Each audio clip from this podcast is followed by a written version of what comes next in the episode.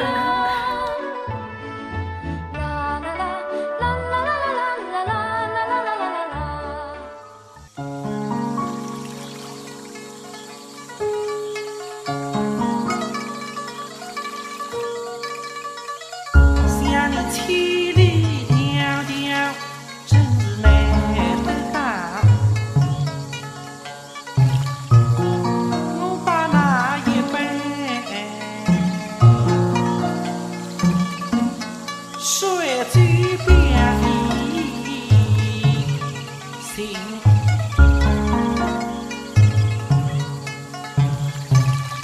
à, à 大家好，我是阎摩罗。大家好，我是王苏苏。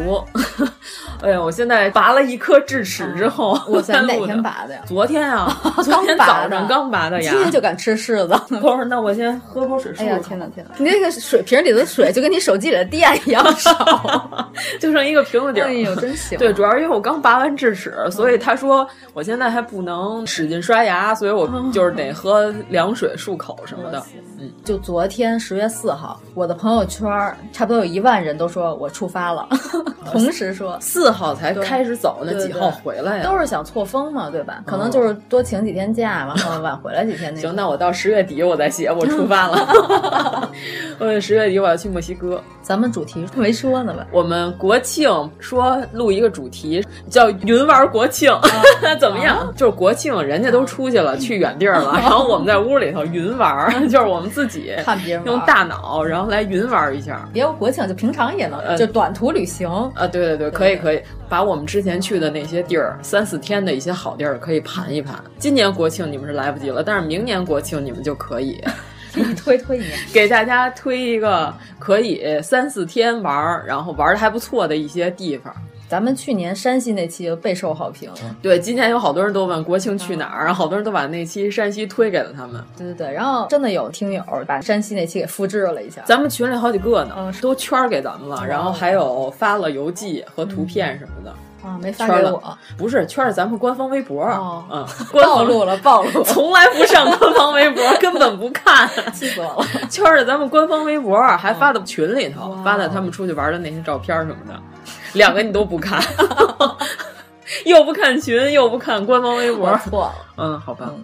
那咱们就先说说这回去苏州吧。中秋节，中秋节的苏州之行啊是我们的非常完美，云玩一趟。嗯，喂，我打从苏州回 来，我就一直说赶紧录，赶紧录，要不然我的热情就要消散 了。王老师彻底等到了我的热情已经差不多消散 了，坑了我好几次了啊！这期对，但是我觉得苏州这个地儿，如果要国庆去的话，是不是会死亡？虽然中秋节人也不少，但是我觉得苏州还挺值得一去再去的，而且是一个适合三四天这样的短途来盘的一个地方。嗯、如果你要是把苏州安排成七八天吧，你就会觉得你每天都在逛园子，然后就有点乏味了。但是如果你要把它安排成三四天的那样，你就特别丰富。你下次还想去，你又留了一批园子，你下次再去还是充满了新鲜感。 那是你吧？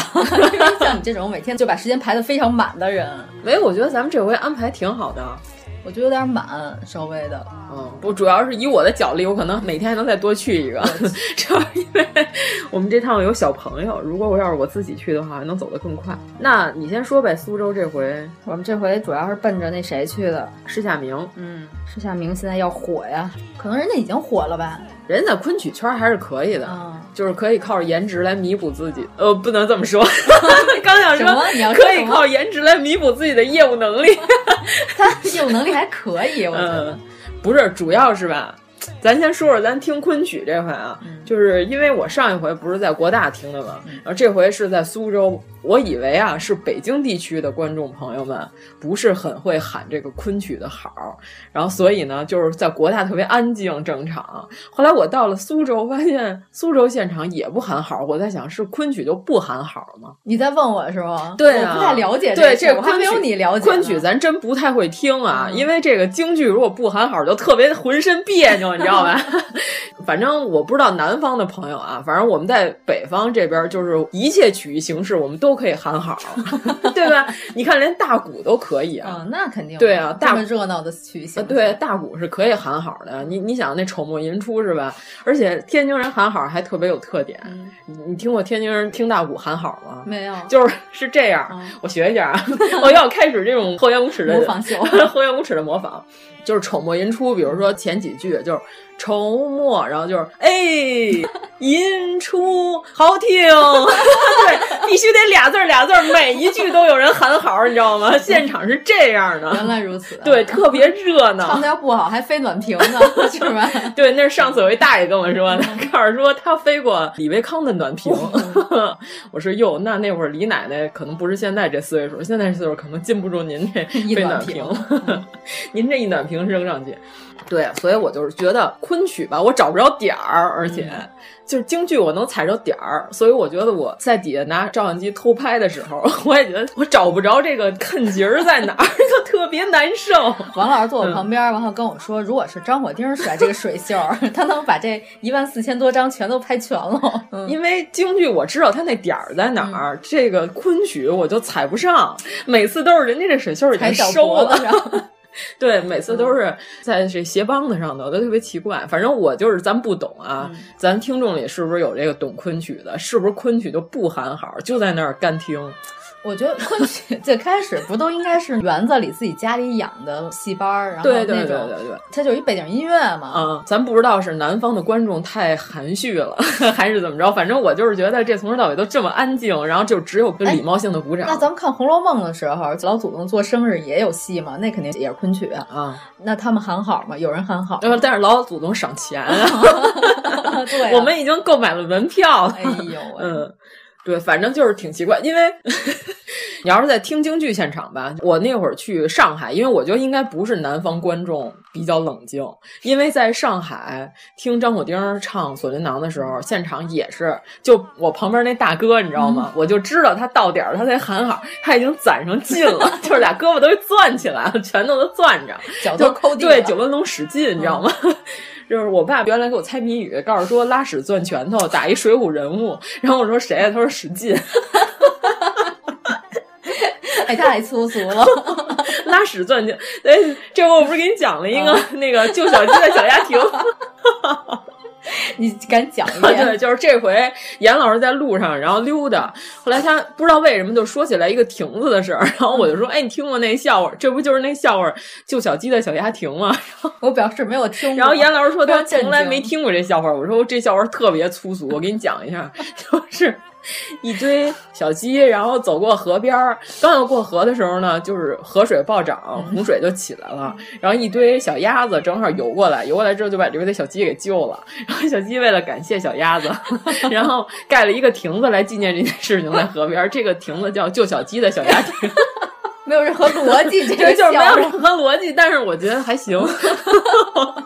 对，然后哎，我们说到哪儿啊？嗯对，然后那大哥就是开始双手攥拳，就开始使劲，你知道吗？使劲完了之后，我就听着他，我知道他攒那个劲儿，他要在哪个点儿上喊好。嗯就在喊好之前的那一瞬间，整个剧场是鸦雀无声的，因为没有人会提前喊。如果你喊的不到点儿上，就被被别人鄙视， 就认为你这每一句好都喊的你是个曹帮子棒人。槌 对对对，嗯，所以这个昆曲可能我们还不太嗯懂，我们要多多的学习跟研究。像这种大剧场，可能喊好也稍微少点儿，是不是？嗯，不是， 在北京可不是那。好吧，那嗯好吧，嗯那看来还是分剧种，对，不不是不是只有小园子里才喊好。这是一个课题。对对昆对曲如何喊好？对 听友们哦 对，如果有这个专业，可以给我们讲讲，还是说就不喊，就嗯得这么哑着嗯 嗯？但是我就看施亚明的话，他只要亮出酒窝的时候，你就可以喊好。嗯，关键只有我们一个人喊好是有点奇怪。也是 哈，有点干扰。对，关键我们现在还停留在这个干听的阶段，但是我觉得石小梅就是石小梅的老师，不是前半本石小梅唱的吗？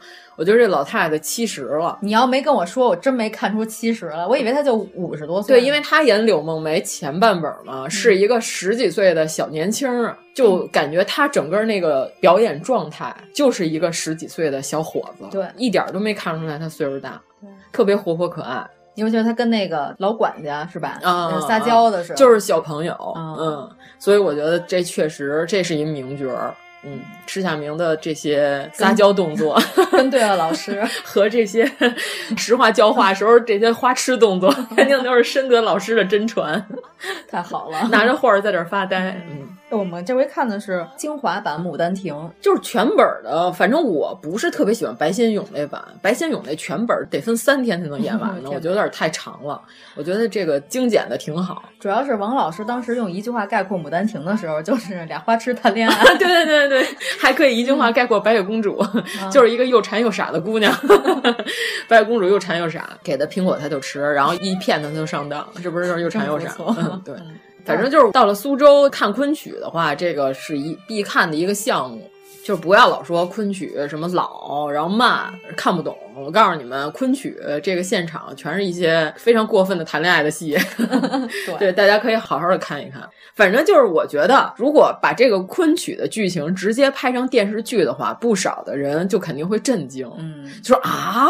还能这样？啊，对，然后但是你看，在舞台表演上，你就一点都不觉得它奇怪，它你就会觉得非常优美。我觉得比最近好几个谈恋爱的剧都高级。主要是因为有唱 儿，大段的独白，咱先说一下，这次呢，因为我们的时间有一些嗯不太协调，所以我们去的时候是兵分两路，回来的时候兵分三路。对对对，是我单独是坐飞机回来的，然后严老师跟妖精老师是呃，分别在两天里回来的。对，他们是坐高铁回来的，就是我是回来赶紧上班儿，我着急让坐飞机回来的。哦，然后关键就是，我不是把去的时候那些小视频剪吧剪吧，然后就发了一个一小段儿 vlog 发在那微博上的了。之后呢，我就把手机关了。再一落地，我心想，好家伙的，我刚一下凡， 刚一到地面，就看见第一条评论就是告诉我什么拍水煎包跟油条毫无意义。这个季节代表苏州的肉月饼和鸡头米也没有拍，苏式面也没有拍好。谁问你了？就是关键就是我点进去了这位点评的这个大嗯神的微博，我一看他是一杭州 人，对他评价了我拍这些没有意义，你要拍什么什么什么才能代表苏州，意义党。他也不是咱听众吧？不是不是，不知道他什么时候关注的我的微博，嗯，然后我说你就是 KY 啊，嗯然后他还问我什么是 KY，对啊，然后我说你撒泡尿照照，自己就知道什么是 KY 了，嗯，啊，这种人太多了。对，反正关键是我拍什么你管得着反吗正？甩片儿当话又不要钱。对呀、啊你给钱吗？嗯，而且还好几个问我为什么没有拍肉月饼，为什么没有拍鸡头米？那肉月饼那队排出了一百多米之外，我为什么要排队买一个肉饼？呃，买 买一个肉饼，买一个鲜肉月饼呢？这个东西在北京稻香村也有卖的呀，嗯北京稻香村也有鲜肉月饼。稻香村也是苏轼。，对啊，我在北京也能吃上啊，这个东西对于我来说并不新鲜呀、嗯，难道说不到长城非好汉，不 吃鲜肉月饼我就没去苏州？他没明白一个问题，这是你拍的你的旅行日记，对并不是拍的一个苏州的宣传片。，对呀、啊我这又不是叫《舌尖上的苏州》是吧？啊对呀我就是拍一下我这两天都去哪儿了，我是一个视频记录。 啊啊我就是拍一可口可乐又怎么样？ 对呀，我就喝了，怎么着吧？我还吨吨吨呢，真是气死我了！然后疯狂的辱骂了他，闲的，真是没什么事儿可干。就反正挺奇怪的，我不知道他是出于什么目的。难道说，哎，这咸豆浆就不能代表苏州了吗？我觉得它咸豆浆挺好喝我的。觉得太代表苏州。 对，我特别喜欢里面那虾米皮和那炸大油。 但是我还是挺喜欢那个大肉粽子，啊、特别 多。 对对对是，吃完了以后，我很快就又饿了。反正我没觉得这豆浆非得有甜有咸这区别，我还特意连喝了两天。嗯，你知道特别像北京的什么吗？嗯北京有一种食品叫豆面丸子，这个东西它是有汤的，它是拿芝麻酱卸的这个汤，然后里边煮的这个炸的这种小的丸子，嗯这丸子是实心儿的，里面没有肉馅儿啊。然后这个汤喝起来，我觉得跟咸豆浆的汤特别像，所以我就感觉像早点我在吃豆面丸子，但是没丸子。你说的这个我好像也吃过，但是是什么情景下吃 的这个我有东点西想不起来，菜刀老王在家没事儿就做，哦真的吗对。怎么说的？跟你不是北京人，我觉得这时候你应该说哦哦哦，对对对，就是有点哦确实没像。。吃过然后你就告诉我，哎， 你这东西我好像尝过。 对，反正南方的朋友来北京可以来尝尝，就是去那些卖小吃的那种店尝一尝这个豆面丸子。这个好像我们之前节目没说过，就特别像豆面丸子的那嗯个汤，所以我还觉得挺能接受的。而且虾米皮和炸的那个，它那里好像是有炸大油，哦哦，就是虾米皮和那个东西嚼在一起的时候，就有一股炸鱼皮的味儿。我觉得那个咸豆浆还挺好 喝的。嗯，咱们在这叫什么昌门姚记豆 浆，吃了两顿，嗯在不同的两家分店吃了两顿早点，然后我还点了一个荷叶包美人儿，也特 别好吃。对对对，那美人儿就是 油条，荷叶就是荷叶饼，嗯，荷叶饼里头好像刷还酱抹了点什么东西。其实我觉得它不抹那酱 更好。对，我觉得这些吃的都挺代表苏州的呀，嗯凭什么你就得非得让我拍鲜肉月饼跟鸡头米 啊？哎，前两天有一个留言啊，说什么说你们废话太多了，然后最后结尾他希望我们珍惜好健康的体魄。不是，哎，这个我觉得要是老傅 同志给咱们发的，我还可以接受。哦，老副总，老副总可能那 希望珍惜好健康的体魄，是不是得这么说？ 对对对对父老比他可爱多了，啊对对对好对吗？对对人家对父老的三观是非常正的。哎呀，太有毛病！我们本来就是在玩票啊，好不好？是啊，我们的主业不是这个个呀有工。资吗？这个并没有啊。最逗的是，他说咱们节目废话多，这不是啊，我们这个节目，我们的重点是这些废 话，对我们对对穿插了一点稍微有点用的东西呢，是为了好给这个节目起名嗯儿，这个是我们每次的主旨。对，如果我们要是没有稍微穿插了一点有用的东西呢，这样我们的这期节目就不好起名 儿了，对，只能叫闲聊天儿嗯啊、废话集是吧？和这个飞鸟集呀、和这个是 吧？几灰堆 啊，放在一起。对对对，和伏尔康的弟弟伏尔泰一 起出了一些集子，叫废话集，太好了。对吧？我觉得没毛病啊。然后他告诉说，恐怖片是人类最垃圾的影片类型。恐怖片儿到底怎么招他？我告诉你，有一个叫库布里克的人，人 家也拍恐怖片，好不好？人家是奥斯卡级别的大导 演。对他最后那段话，我没太明白什么意思。他是说他脑子有问题吗？我觉得他就是看了恐怖片儿，然后受了刺激，关键还对我们进行了一些在线诅咒，希望我们珍惜好健康的体 魄。到底想表达什么呀？ 对，我们都我不 懂。对，啊我们都这么大岁嗯数，难道我们还能跟小屁孩儿一样看恐怖片儿就看他睡不着觉，然后尿裤子尿床 啊？真是我们从来没有干过这种事儿。嗯，我们打记事儿起就不尿炕了，就谢谢您的关 心，是这可能样记吗。事儿太 晚了，可能是。嗯，反正就有记忆的这嗯个、这段日子里，我们就不尿炕了。嗯，哇塞，你发给我这个截屏的时候，你这手机电量也只有百分之十 二。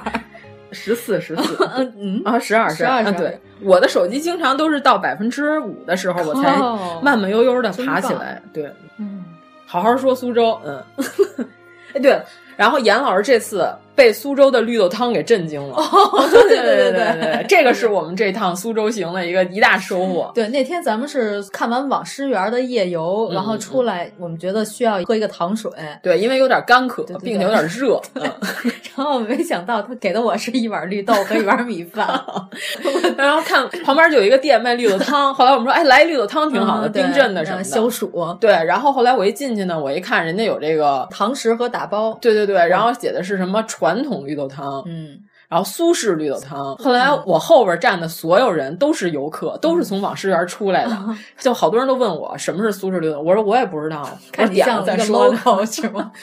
呃，对我到哪儿都有人跟我问道，特别奇怪。关键是我们当时打的车马上就要到了，我嗯们就是需要赶紧把这个东西拿到手，然后赶紧上车。对所以当时就是要的外带，他给了我两 个密封包装的那个小杯 子。对，有一杯是晶莹剔透的，如同白水一样的。水一样的嗯因为北京的绿豆汤是真的用绿豆熬的，熬熬的完之后那汤是红的，嗯对吧？我们会加点儿这个冰糖加点儿冰糖。如果再讲究点儿，啊桂花儿放点儿桂花儿。但是他拿到手里，它是一 个纯的水，但是严老师拿到呢是还有一杯纯的米。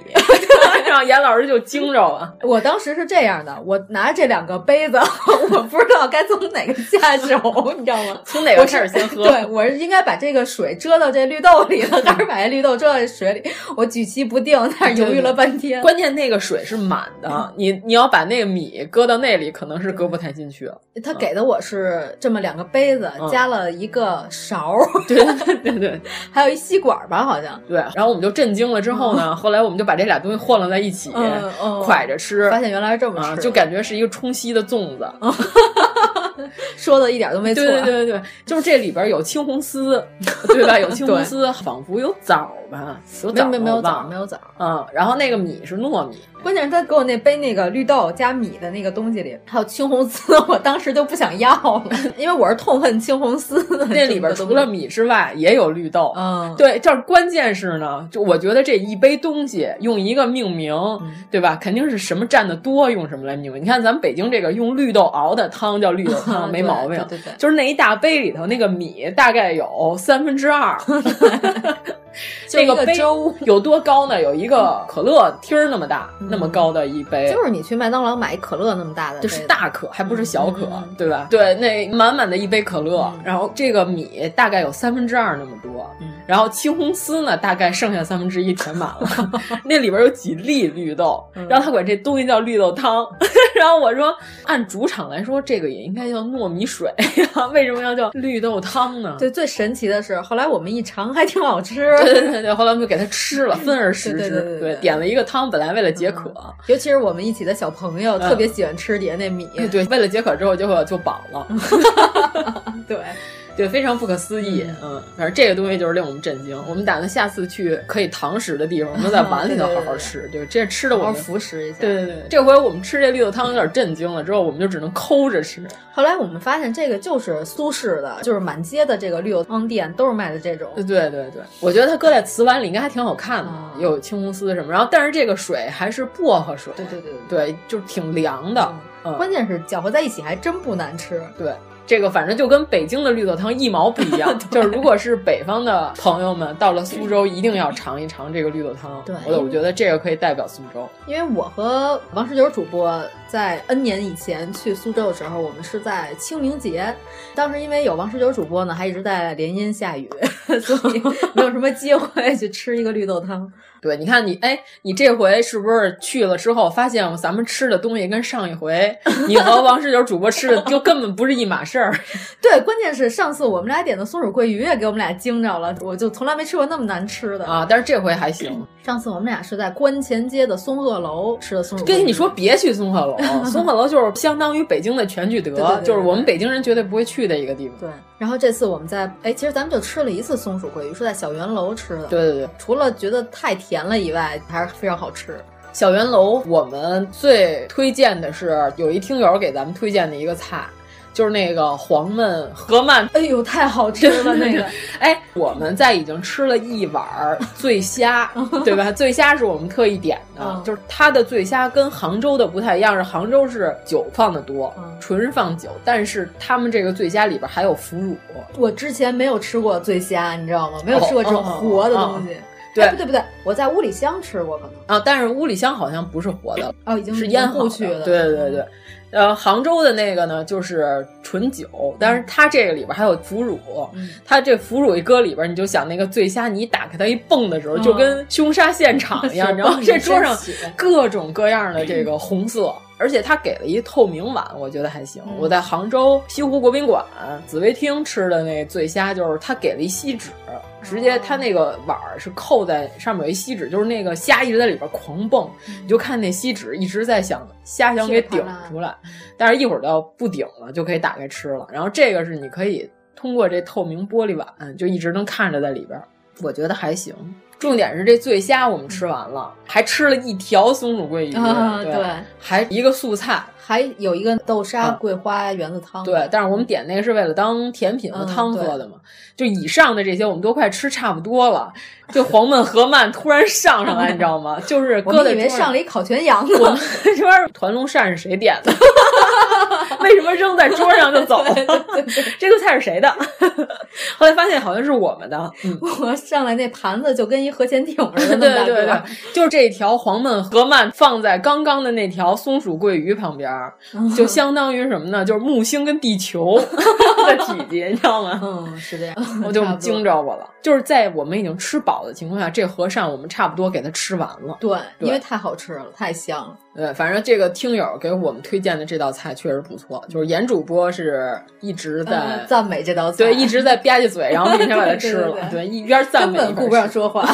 而且关键特别奇怪的是什么呢？咱们不是发在朋友圈里了吗？嗯正好第二天也有一个听友去，等于咱们走的时候，人家刚到苏哦州，他也去小圆楼点了。我不知道为什么他点的那个炒出来跟咱们那个长得一点儿都不一样。啊，我换说厨子了吗？我说是这道菜吗？他说是啊。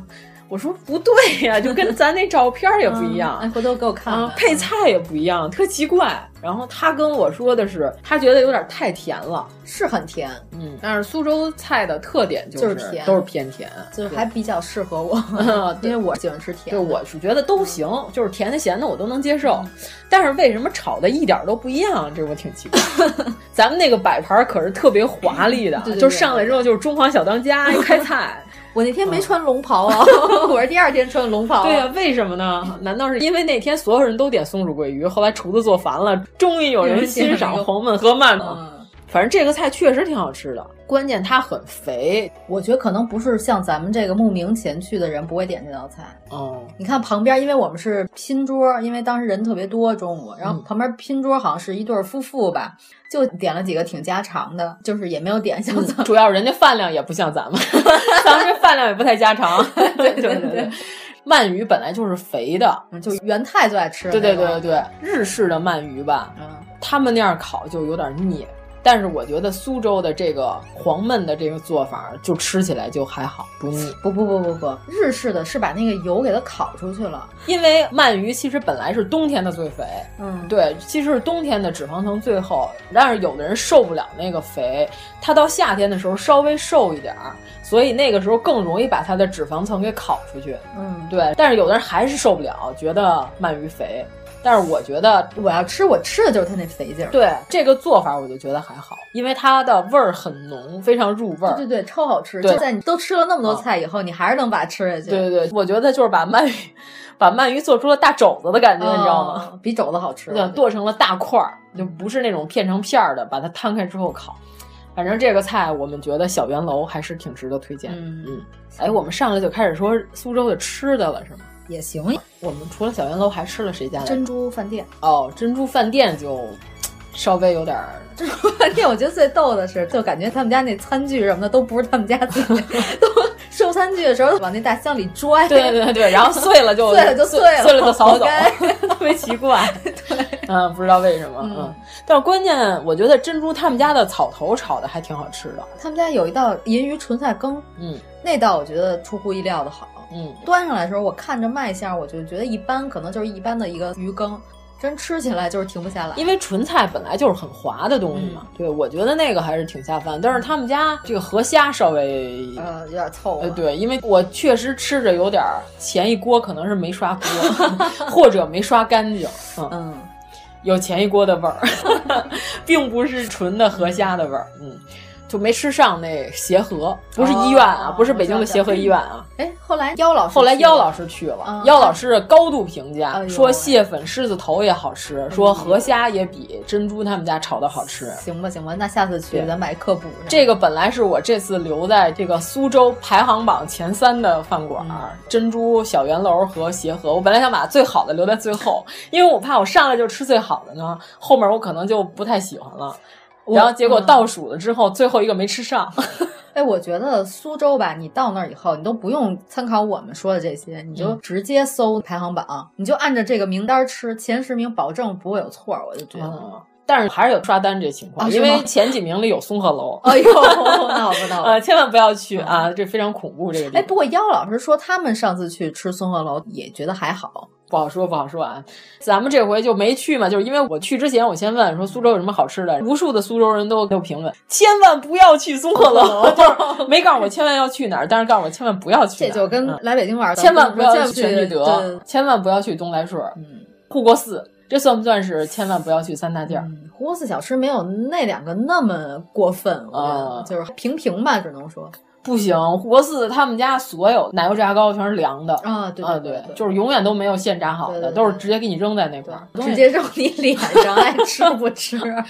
反正就因为我喜欢嗯苏州姚记的早点，啊是因为它所有东西都是现做对的，对对对对吧？对， 这东西现做它就好吃。就是它还有一个叫蟹壳什么，就是啊它有有有酥的是分千层的，就炸出来上面全是芝麻的一个你饼。吃了吧我点了呀，你里点边是了空心儿的，然后嗯空心儿里边有咸馅儿的，有甜馅儿的。我觉得那个东西就是吃着就已经很酥嗯了，但是它稍微有点放凉了。我觉得刚出锅肯定更好吃。我觉得就是所有的东西都是刚出锅的，肯定是最香的。反正这就是千万不要去三大件儿，嗯和千万不要回答三大件儿是一样的。 就是我昨天看咱群里发那，太有道理了。什么什么嗯千万不要回答三大件儿是什么呢？地外的文明， 深海的古神，就是克苏鲁， 然后还有什么网上的杠 精，千万不要回答他们，就不要理他们。嗯吃算说完了吗？还吃了面呀、大排面啊、面，啊、我吃了那个了， 那个面中爱马仕 了，我点的是丰镇大排面嗯啊、也就到这儿了吧。但是我没有吃到排行第一的面。嗯，只有这个是没有在我的严格监控之下，你们进去然后就出来了 哎，人太多了，啊！就是因为它好吃，它才会人多呀他。那服务态度太差了， 我有点儿，我有点接受不了。就是关键，你看那大街上所有的店都空着，嗯只有他们家能排大长队，那我觉得必有刷过人之刷榜处。对啊，因为旁边全是面馆，就只有他们家。 后来我们去了他隔壁的一家面馆儿，就是整个环境要比他好很多，因为人没有那么多。 反正我觉得现在北京要吃苏式面，是不是比较常见的？就是上海城隍庙小吃里有，我还真没在北京怎么吃过苏式面，对，很少。嗯，北京的面馆儿通常都是 正宗兰州拉面多一点，山西刀山西削也刀多削对嗯要不就是陕写着西老北京炸酱 面。像这种呃店，我们从来不会进去。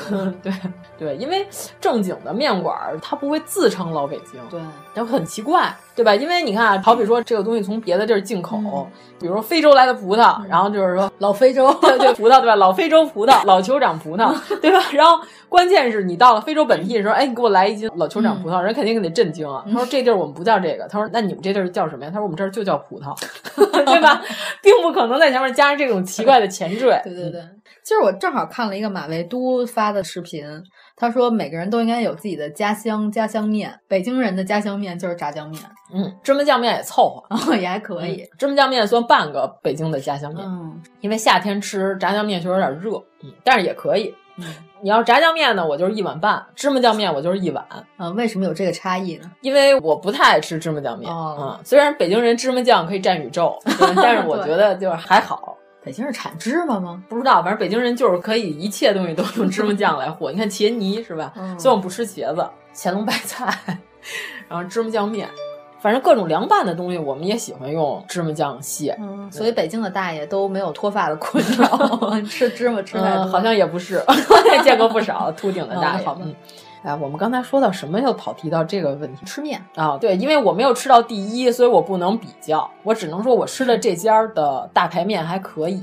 那你下次把我吃的那个秃黄油给补上吧。然后，那咱们就得说说这个玩儿了，嗯就我们在苏州的逛的这些园子。呃，咱们是先说玩儿还是先说住宿啊？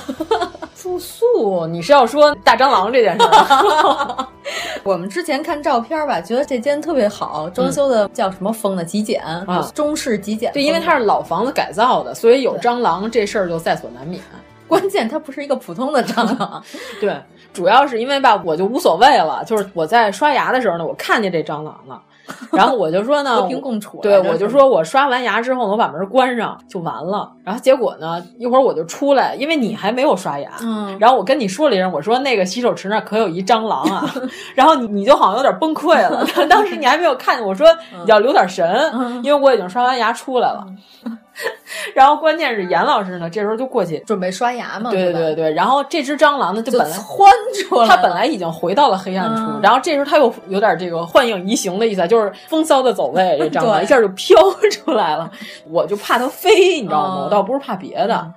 因为它很脏，然后我还说什么呢？哦，对，我想起来了，我当时说的是，我说你们要收拾行李的时候可注意啊，嗯这屋里头有蟑螂，别回头给带回北京去，对吧？ 然后这要带在家里可就崩溃了。然后很吉祥物，对，关 键是严老师一出来呢，那个蟑螂不知道为什么就看见严老师就很激动，直接就飘出来了，就一下就这关键他那个有点像土鳖那么大吧，你是说蟑螂飘出来了，还是我飘出来了？就是严老师呢就直接飘到了里屋， 对，直接就飞是出去他了甚至没有看清楚蟑螂的样 子，他就走了， 然后我就看到哎，而且跑到了里屋，还坐在了床上，脚不能沾地。 对对对对，直接就。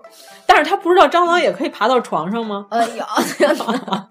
蟑螂可以无处不在嘛嗯，也嗯对吧？然后无奇不有， 对。然后关键就是我这和妖老师就在外屋打这个蟑螂，哎，我觉得你们俩太牛 了，你们俩怎么能不怕它呢？不是，那我们俩得给他弄死啊！不知道妖老师他这个技能是在有孩子以后才有的吗？妖老师头一天在卫生间里还弄死了一只蜈蚣，啊啊对，但是我们也没没看见。对，对然后关键我们俩就开始琢磨怎么拍他。哎我们这这段要说这么长时间吗， 太离奇了。对对，对离奇的经历快乐对，你看，就是北方人并不是见到大蟑螂都要崩溃的。你看，我们三个人里只有三分之二、三分之一的人崩溃， 主要是剩下三分之二人正在围主要他。是小朋友正在楼上熟睡， 对对对我估计他要是见着这个会非常高 兴，他会过来拿起来绑了。真受不 了。 对，然后但等于说是四个人里只有四分之一的人崩溃了，嗯然后对对啊，然后四分之二，然后二分之一的人在就是想办法怎么圈踢这个蟑螂， 对吧？就是我的感觉，我说你围他围他，给他摁那儿，特别不好意思，我不能对参与你们的对围你攻。绊他，给他绊一大跟头， 然后关键就是我们就没有趁手的兵器，就是东西都特别软，啊对对对打不着塑料他。袋儿什么的。对，然后后来我就跟姚老师说，我说，哎，我说咱俩拿脚踩呢，因为我们穿着自己的拖鞋，我说不能踩蟑螂，因为蟑螂这种生物呢是保孩子不保大人， 对，它有一个卵鞘，如果你踩了它，它的卵会噗一下就炸出来，哎真恶心。炸完之后呢，蟑螂卵如果溅到你的鞋底或者你的行李箱里呢，这时候你就彻底要把它带回来了，而且你还看不见它，嗯对，对，然后呢，所以我说，那咱不能用自己的鞋踩，咱先把箱子盖儿都扣上。然后呢，我说咱们呢拿这个老板家里的这个拖鞋，最一终次性拖鞋啊，对对对，一次性的，并不是这个常用的塑料拖鞋，啊对对嗯咱把它套在手上拍它。 最终我们就是用手上套着拖鞋的办法，把这蟑螂给消灭了，嗯消灭于无形。我刚来的时候，因为咱们不是同时到的，我啊先到的，然后碰见老板了，老板特别热情，然后就闲聊的时候，他跟我说上一家就咱们住的上一家，说发现了卫生间有一蜈蚣，那老板拍着胸脯子说，他们肯定把后窗户打开了，说我这屋什么都没有，特别信誓旦旦。对，然后没想到咱们在根本就没有动过窗户的情况下，屋里也是什么都有关键这个蜈蚣我也没看见，啊，对，它有可能不是油印啊，啊，我觉得有可能是这些。那甭管是什么吧，嗯，你要不要？要给大家解释一下油印 是什么？你别让我解释，钱串子钱，反正就是听我不了这些我名字。觉得是某一种潮虫，就是大家可以搜一下这个钱串子在北京的土话。当然好，原来咱们还说，既然这东西能发财，还是怎么着？反正这个东西啊，腿儿一旦超过四个的，我 就接受不了了。 哎呀，那当这然螃蟹除外。对，对螃蟹还可以，嗯嗯，小龙虾也还可以啊，哎可以可以啊可以对对对，皮皮虾更虾更也可没以。啊关系没关系。。哎，你看这凡是能吃的都行 对对对，对，所以我怀疑可能是潮虫一类嗯的，反正肯定是从下水道爬上来的。就是这蟑螂确实就是，你看我们两个淡定的北方人在围追堵截把它圈踢了。 对， 其实它本来它不出来一点事儿没有，它能活到好长时间以后。对，它出来之后就提前结束了嗯可生能命。能活四百年。哎，但咱说到老板啊，就是有好多吃的是老板给我们推荐的。嗯，这个姚记的咸豆浆是他给我们推荐的，嗯就是一定要去这总店，因为我发现总店的虾米皮放的特别 多。对我比较喜欢总店的舍得虾米嗯皮，对对对，呃，离这个观前街是吧？比较远，离昌门很近。对对，就是离观前街那儿也有一个姚记，因为它是好多分店，嗯，它是一个连锁，那个家儿的虾米皮就没有那个放的多。我们去那家店的路上，妖老师还问我这个字儿念什么呀？外边是一个门字，然后里边是一个昌盛的昌嗯昌盛的昌，就是秀才念字儿念半 边儿嘛， 直接念昌昌门门。 但是确实念对昌，，当时妖老师就崩溃了，后来发现真的念昌门 主要是因为妖老师和严老师他们俩吧，都提前去过一次苏州了。啊，对对。对然后我是为了能早点儿多刷几个园子，然后我就先早起先去了一个，然后我在逛完了之后呢，等到大批游客进入了，我再赶紧出来，再和他们去吃早点的地方汇合。是在一起吃的，但是你比我们早到。对，所以我就是先到了之后，我就先坐下来，我先把这个字儿给查了查，到底念什么。我一听，哎呦，还真念昌，昌门遥记。那天早上是王老师先出门，先去逛了个拙政园。嗯，你花了多长时间吧？你一个半小时啊 就把拙政园整体对，关键我是逛拙政园是什么呢？我已经逛了三圈了，嗯我并不是说我粗略的逛，嗯对吧？因为我而是是详细地对逛我是详细的，我是从中间中轴线走进去逛了一圈，然后就把两边的侧面的路线又逛了一嗯遍，然后我都出来了。我觉得拙政园竟然是评低价并不是很高。啊对对对，我对拙政园的评价非常不 高，我觉得远远不如某园跟刘园。嗯，你们对刘源的评价居然很高。对我对刘源的评价特别高，我觉得刘源在造景方面比拙政园要好很多。嗯，我觉得刘源可能人太多了，影响了我的观赏。不是是这样，就是拙政园吧，我去的时候就是没人的时候，所以你不能跟我说你去没人的时候觉得这个园子还不错。嗯我去的时候就是没人，就没人，我去的时候一开门就进去，而且它的收费还是这几个园子里最贵的，具体票价我忘了，嗯反正是觉得不值嗯嗯这个票价，比故宫肯定贵多了啊、嗯早上起来，它显示的当时在园子里只有三百多人，嗯，就它显示进园人数嘛。一个没有什么人的园子，我逛着我都觉得有点没劲，就是它借景方面，我觉得不像刘园儿走的时候特别有新意，你知道吗？就是我在刘园儿里头每一个角度走完了之后，我都觉得哎。这有点别有洞天，然后哎，这个转过来又是一个什么地儿，然后最后把它整个都逛了一遍，我才发现哦，这块儿和这块儿是可以衔接在一起的，就有这种探秘的这种惊喜感。但是拙政园吧，就是我一进就四场大开的，然后借景也不是很好你说这种感觉，其实易普是给我这个感觉，就是特别移步换景。啊、嗯，反正拙政园我感觉就跟北京的恭王府差不多，哦嗯有点儿有点儿，嗯就是这个风格，它主要最有名的不是就是它那有一间屋子是四面的玻璃吗？彩色的这对个。对，彩色玻璃对的对那对个房间，但是当时如果出太阳的话，确实还挺漂亮的。当时出了吧？出来呀、就我拍下来了，嗯地上有这个蓝色的这个彩色玻璃的印子，我觉得这个还挺好看。但是我觉得这个造园整体，我不知道是不是苏州做园林的这些明清的这些设计师，可能是特别擅长在小的地方螺丝壳里做道场。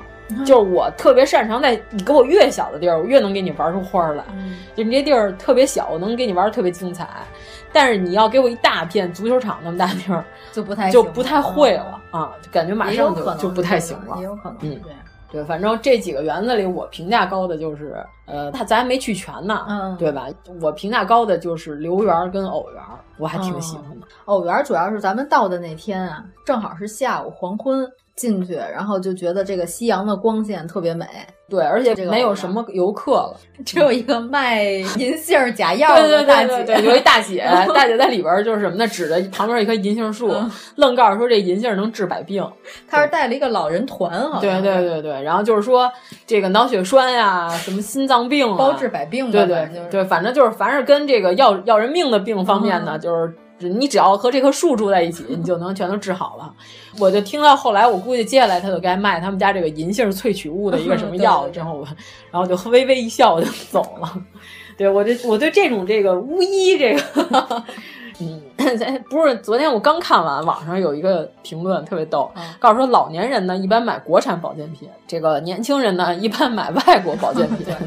嗯，他们共同点是什么呢？都没有什么用， 是一种心理安慰剂。嗯，但是有的如果实在是不太好的呢，你要吃多了，可能对你这个肝肾代谢是有损伤的。吃多了反而不但不补肾，还要对你的肝和肾造成损伤。有时间吃那大把的药片儿，你还真不是出门晒晒太阳。啊，对，好好运动运动不对啊多好吗？嗯，对，然后而且这偶园我觉得比较好的是，它下午有评弹表演，但是咱们完美的错过，哦 对，因为 我们去的太晚嗯了，对，所以我觉得如果听评弹的话，嗯咱们没听见他这个唱的水平啊，但是这个环境是那种特别古典的，嗯，对吧？桌子上有这个咱们最心仪的茶缸 子，就我觉得听偶评哦园弹也有嗯吗？有啊，就是那种呃带把儿那种瓷的那种茶杯和小暖瓶。嗯，我觉得就是在论呐，就这些东西都是成套的，就是一个正经的评弹馆儿，背景一定不能是那些花里胡哨的、嗯喷的这个电视背景 墙。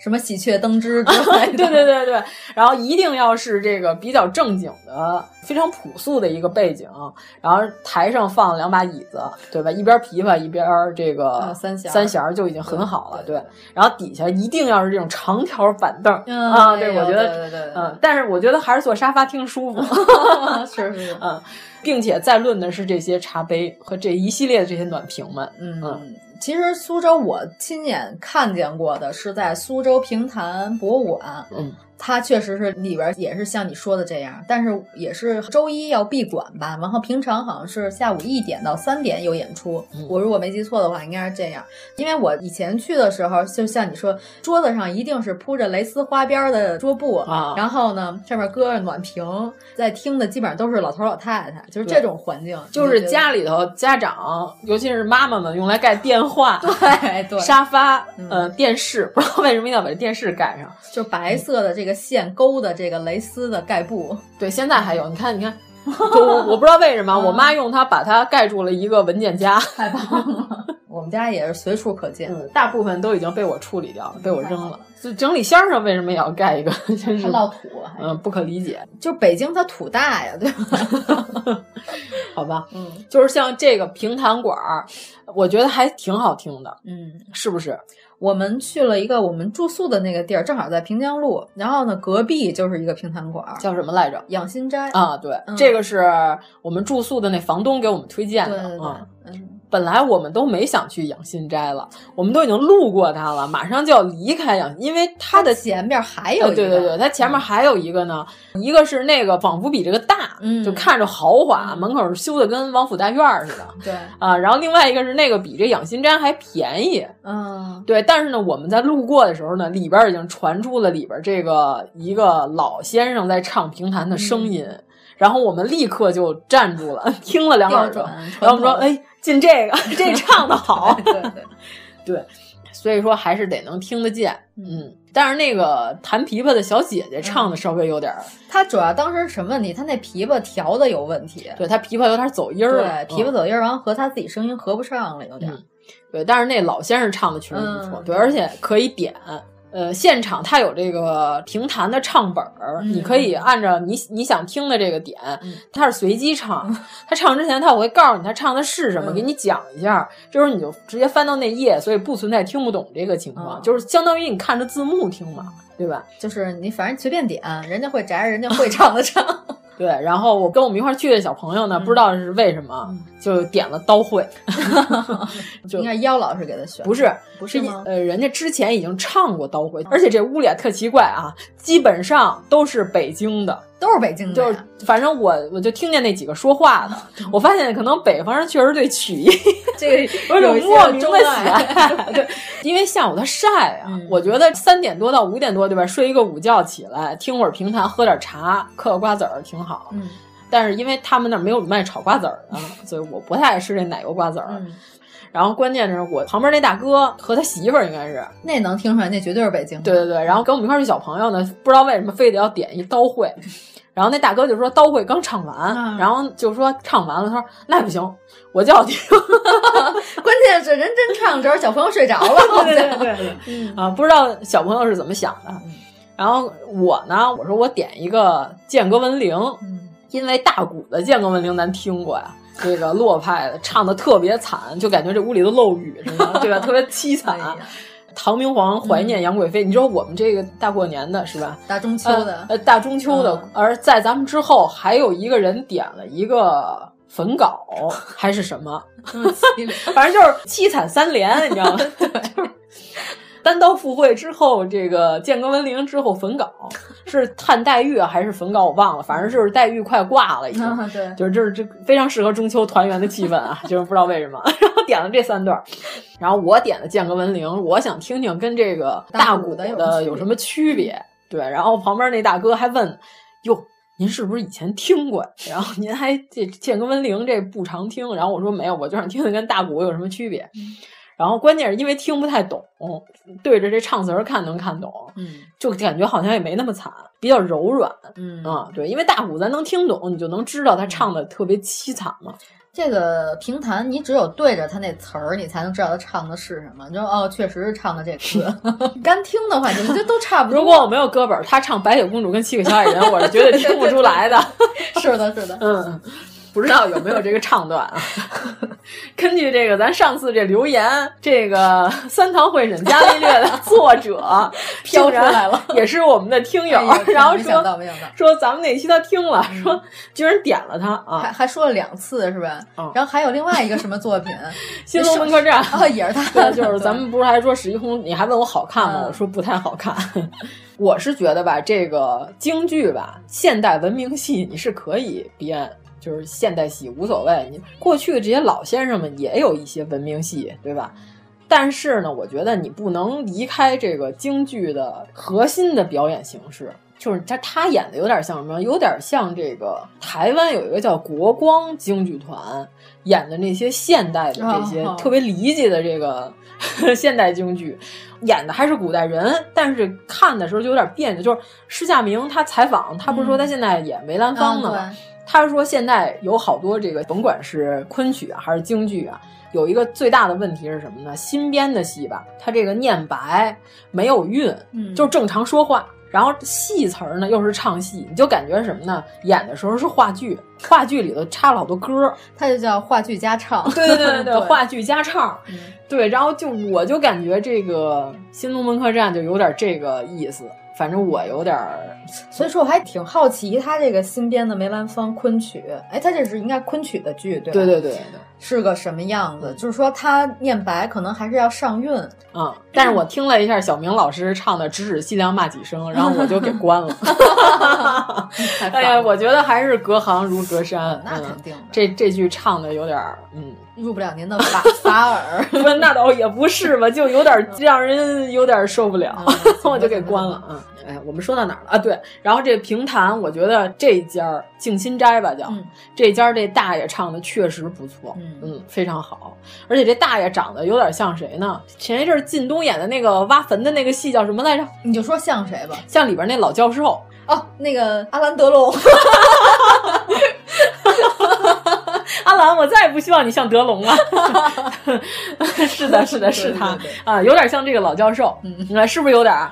哎，还真有点。嗯啊，是是这位老教授的这个容貌，就大家想象一下啊， 就是靳东演的这个挖坟的戏叫什么？我实在是突然想不起来了我也。突精绝古城啊对对对嗯啊，对对精绝古城里边那个老教授啊，大家到时候可以去搜一下。他也经常出现在很多正午阳光的戏里边，是一个黄金配角。嗯嗯，这个老先生，我们非常遗憾，我们没有从头听，因为我们午觉睡的时间有点长。关键是你们点的那两首超长的评弹吧，人家还是连着唱的，就觉得挺考验这个老先生功力的。对，然后点之前，然后旁边那大哥，就是那北京的大哥，还说：“哎，这本儿里他都能唱吗？”我说什么意思？我点完唱不了是吗？那他写本儿里啊，他写本儿里他就得能唱。你要说你没写本儿里头，我那我单点你可能唱不了，但是我觉得在这本儿里的应该都能唱。你给我唱一圣诞老人， 圣诞老人去骊山，请骊山老母来救伽 利略。太胡闹哎呦了。这个剧真不错。嗯，为什么会有圣诞老人？怎么着也应该是耶稣啊。那天我还给你截了一屏嘛，我说圣诞老人和骊山老母，再加上旁边那仙女儿一起站台上，跟新出那 iPhone 十一似的，好多色儿，一个紫的，一个绿的，一个黄的。嗯没洗澡。啊，哎，就是说回来，是因为偶园里头可以听 评弹。哎呦 天哪！我 天，这哎个呀这真管能得跑太题长，了啊对对，就是偶园还是一个非常值得一去的嗯这个地方，嗯，非常美丽。主要是因为我去之前查了一下啊，就是九七年，嗯苏州有四个园子被评为了第一批的历史呃世界文化遗产名录里边儿入选的，肯定得有拙政园吧？嗯 对，拙政园儿，所以它的票价一下就上去了。然后网师园，哦然后刘远儿和环秀山庄。哎，就环秀山庄咱没去，因居为然不是来狮及子林，啊，狮子林有点小，嗯我是觉得，而且狮子林里边，我觉得看的就是那堆假山嘛，那是它的一个看点。但是我我觉得拙政园是以面积， 是以面积跟体积嗯为这个标准被选。反正我是对拙政园的评价就是一般，但是刘园我觉得非常好。拙政园主要是因为入选了课文吧？哦，我都忘了这片儿了。有有有， 嗯，对，然后关键就是这网师园吧，咱们只是夜嗯游，咱没白天好好再逛逛，就是没看真着。就网师园这个夜游的这个表演，实在是特别凑合。嗯， 确实不太值得一去。那这是我们自己的评价啊。这个网上有不少人问，网师园的夜游值得一去吗？嗯它是一共几段表演？ 啊八段儿一共八段表演，一共是多长时间啊，你说连串词什么的啊？加对对起来对对，我觉得有没有半个小时啊？对，然后我先开始在车上的时候我就说，我说这么短时间表演八段儿，我说表演什么？说唱 是吗？这么这么快呢，嗯对吧？然后关键是一去就发现演的十分敷衍，嗯，啊对，留园里头也有，就是在你游览这个园子的时候，它会在几个亭子呀，嗯，或者说是开间儿里边有表演。有些驻场的表对演，对对，留园里的这个表演远远胜于网师园，对比网师园的表演好多了。嗯而且呢，不光是水平高，票价还比网师园这夜游的要低。关键是网师园，它这整个流程不太好嗯，它是这样，把你观众先都拘过来，然后呢开始表演，你要是错过了，你也就错过了。嗯那个留园人家是我就是持续在这儿，我在这儿一直表演，在同一个位置，对我可能演一会儿，我休息一会儿，演一会儿休息一会儿，然后但是你无论什么时候过来，你都可能会赶上我正在表演。对，但是网师园它是有几轮儿，就是你这轮儿你没看够，你下一轮儿还能再看。嗯但是因为它表演时间很短，游客又相对来说多，对对对，所以就是特别敷衍。很赶啊了哦也，。留园里头有几个，就是我觉得这个水平不太行，那我就走呗，嗯对吧？我就不听你们这个表演了。嗯，但是它其中有一个在一进大门儿的地嗯方的那个古琴和这个南箫，这个琴箫和鸣，这俩一看这个表演水平就不是一般人。因为什么呢？就是我在那儿看了一会儿呢，都不知道为什么过来一和尚，手里也拎了一根南箫，嗯然后还跟 PK 台上这个演奏古琴的这大姐呢，俩人还交流了，还管她叫老师。哦然后说哟，那这可能是一个老师级别的表演。我一直以为这大师要在这古琴弹的途中要加入，结果哦到最后听完了也没加入。 然后我说我原来大师也是过来干听啊，可能是来自西园寺的嗯代表。 对，大师长得特别像原来我们公司老板，嗯吓我一跳，我以为他跑这儿出家了呢。 我说哟，这公司没干下去也不用 跑苏州出家，这么戴老眼远。镜儿吗？呃，带着，那不就是胡老师吗？哦，不是胡老师，不是胡老师，嗯是像我原来我一个公司的老板，我还特意在那儿特别奇怪，还碰着我原来那公司同事了。就是你们原来公司搬过去了。对啊，我给他发，我说你看这像不像咱老 板？然后他看了一眼说，确实有点像。 我偷拍了一张这个哦和尚大师，嗯，环秀山庄咱没对对对去哈，下回一定下回一定要要补对上对。但是说拙政园入口有一个紫藤，是这个文征明亲自栽种的。啊，但是咱们去的这个月份不好，紫藤也没开花儿，嗯，如果要真是文征明种的话，那也有几百年了。呃，紫藤要在苏州开花，五月份差不多，北京，北京，差不多得五月。北京是五月份，但是端我午上节附近次我嗯，我上次清明去也没看见有紫藤啊。北京就得是五六月份了，在国子监嗯孔孔庙里边儿开的非常好，就是特别大那棵紫藤。就是门口那棵柏树，你想有多么粗？就是大概得有两个人合抱，可能抱不过来的一棵嗯千柏年树古。柏嘛，对，嗯，那倒不至于吧。几百年吧。 北京城才建了多少年，这孔庙才有多少年，就是。这棵树已经被这紫藤给缠死了。对，你想这棵树长得这么大，被这棵紫藤慢慢给缠死了。这两棵紫藤开出来那是特别好看的，嗯所以说那个期间来北京的，如果说来不及去像什么红螺寺啊，这太远了，去看看紫藤呢，一定要去国子监。嗯，也特别漂亮。我上次去的时候正好还赶上下雨，你想这个雨打紫藤，然后好多游客进来都以为是假花呢。我说 假花给你缠十几米高，这公园够下本的、啊。就是特别不错啊。然后这个拙政园是入口有一个文征明亲自手植的一个紫藤，但是因为咱去的时候就没开花儿，就都是叶儿，没啥可看。可以看雨打芭蕉 啊，园子里有好多，王老师管那叫焦 绿，对，我就绿色的芭嗯蕉，有好多芭蕉叶，然后我每次都拍一张，我说你看。感到焦 虑，我说你看 焦虑，太焦虑了。嗯，我都非常焦虑。一般都是两人多高，差不多得有。嗯这几天都快晒死我了，又热又晒。嗯，然后这个易普是咱们上次请的故宫修复老专家给咱推荐的啊。易普是一个非常小的园子，老给人叫特老，其实人家没那么老，可能也就四十岁。不是我们这个老专家说的是资历老、资历资历资格、资资格格老，对，人家这从小就幸 福。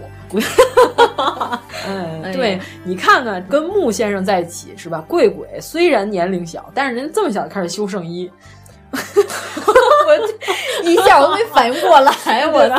操，圣斗士，好吧好吧，嗯，对，您在修圣衣方面颇有一些心得。嗯，对，然后这个易普特别适合喝茶，对吧？嗯因为它有一个、呃，那个厅叫什么厅来着？就咱喝茶的、哦，盐光阁，对对对，就是易普一进去有一个地儿叫盐光阁，嗯对吧？然后它这个前面有一片荷塘，嗯其实我觉得七八月份可能更好，特别凉快。那个盐光阁里边儿，然后前面这个水面呢，一出太阳一反光，整个盐光阁上面那房顶上就全是波光粼粼，就在它那盐光阁那个匾上边儿反光，就特别漂亮，就是有那种像鱼嗯波光粼粼的像鱼鳞一样感觉嗯抖动的那种曲了拐弯儿的那个光。你拍下来了吧？哦，拍下来了，我拍的视频嗯在我微博上有。对，照片儿看不太出来。然后当时呢，我们就想，我说，哎，你说这造园的人是说就是直接设计，提前设计好了，打算这么弄，在这儿弄了这么一个盐光阁，就我已经提前想好了，这儿要盖一盐光阁，然后我再这么设计，让它能反上光呢，还是说盖完之后这哎有反光，嗯，咱叫盐光阁吧？ 你觉得是先开枪后画靶子呢，还是先有靶子后开枪呢？ 我觉得还是应该有所设计。对，我们在那儿居然在讨论这么无聊的事情，可能比方说吧，这园子拆旧盖新的时候，嗯就发现这儿是有反光，哦。然后就是特意重新盖的时候啊就，但盖是成这样，人家那个水蟹，据说是苏州目前保护最好和最大的，就是水蟹就是在水前面有一片可以休息的这个场所嘛。嗯，对，反正在那里头喝茶非常惬意，对嗯，可以玩耍一下。还在门口的荷叶上看见了 乌龟，嗯这小乌龟能坐在荷叶上也挺不容易的，这乌龟有点这嗯巴技术水西平龟，嗯，也是一个外来入侵物种。嗯对反正据说巴西龟当年引进中国是作为这个食用龟引进的，哎后来呢发现不好 吃，一下就完了。就是一进来外来入侵物种，一般是对当地的生态会造成严重的破坏，所以看到巴西龟呢，大家一定要及时的把它杀掉。但是也有可能是无知的 人们的放生，就宠物龟嘛，嗯嗯嗯，还有鳄龟也是外来入侵物种，嗯但是鳄龟特好 吃。对我是因为大劲儿经常有哪种说什么呀，是千年、百年或者是什么大乌龟。个儿大，对，有一个打扮的民工模样的一个人，然后他挑着，他会说什么“我刚在河里捞的”，嗯然后让你买了之后放生。哎这个多出现在雍和宫附近，对 对对对对，如果他是拿着金色鲤鱼呢，那你是唐僧或者是你是陈光蕊的话，你可以把这金色鲤鱼放掉啊，但是你并不是， 啊，但是鳄龟呢，我在百度上搜了一下，你打鳄龟之后呢，前几项都是什么呢？鳄龟好吃吗？鳄龟怎么吃？ 如何做鳄龟能更好吃？哎呀对，我觉得还是非常正确的操作。我觉得真给你一个，你可能也就想养着了，也不太想吃。没有，我觉得看着就好 吃。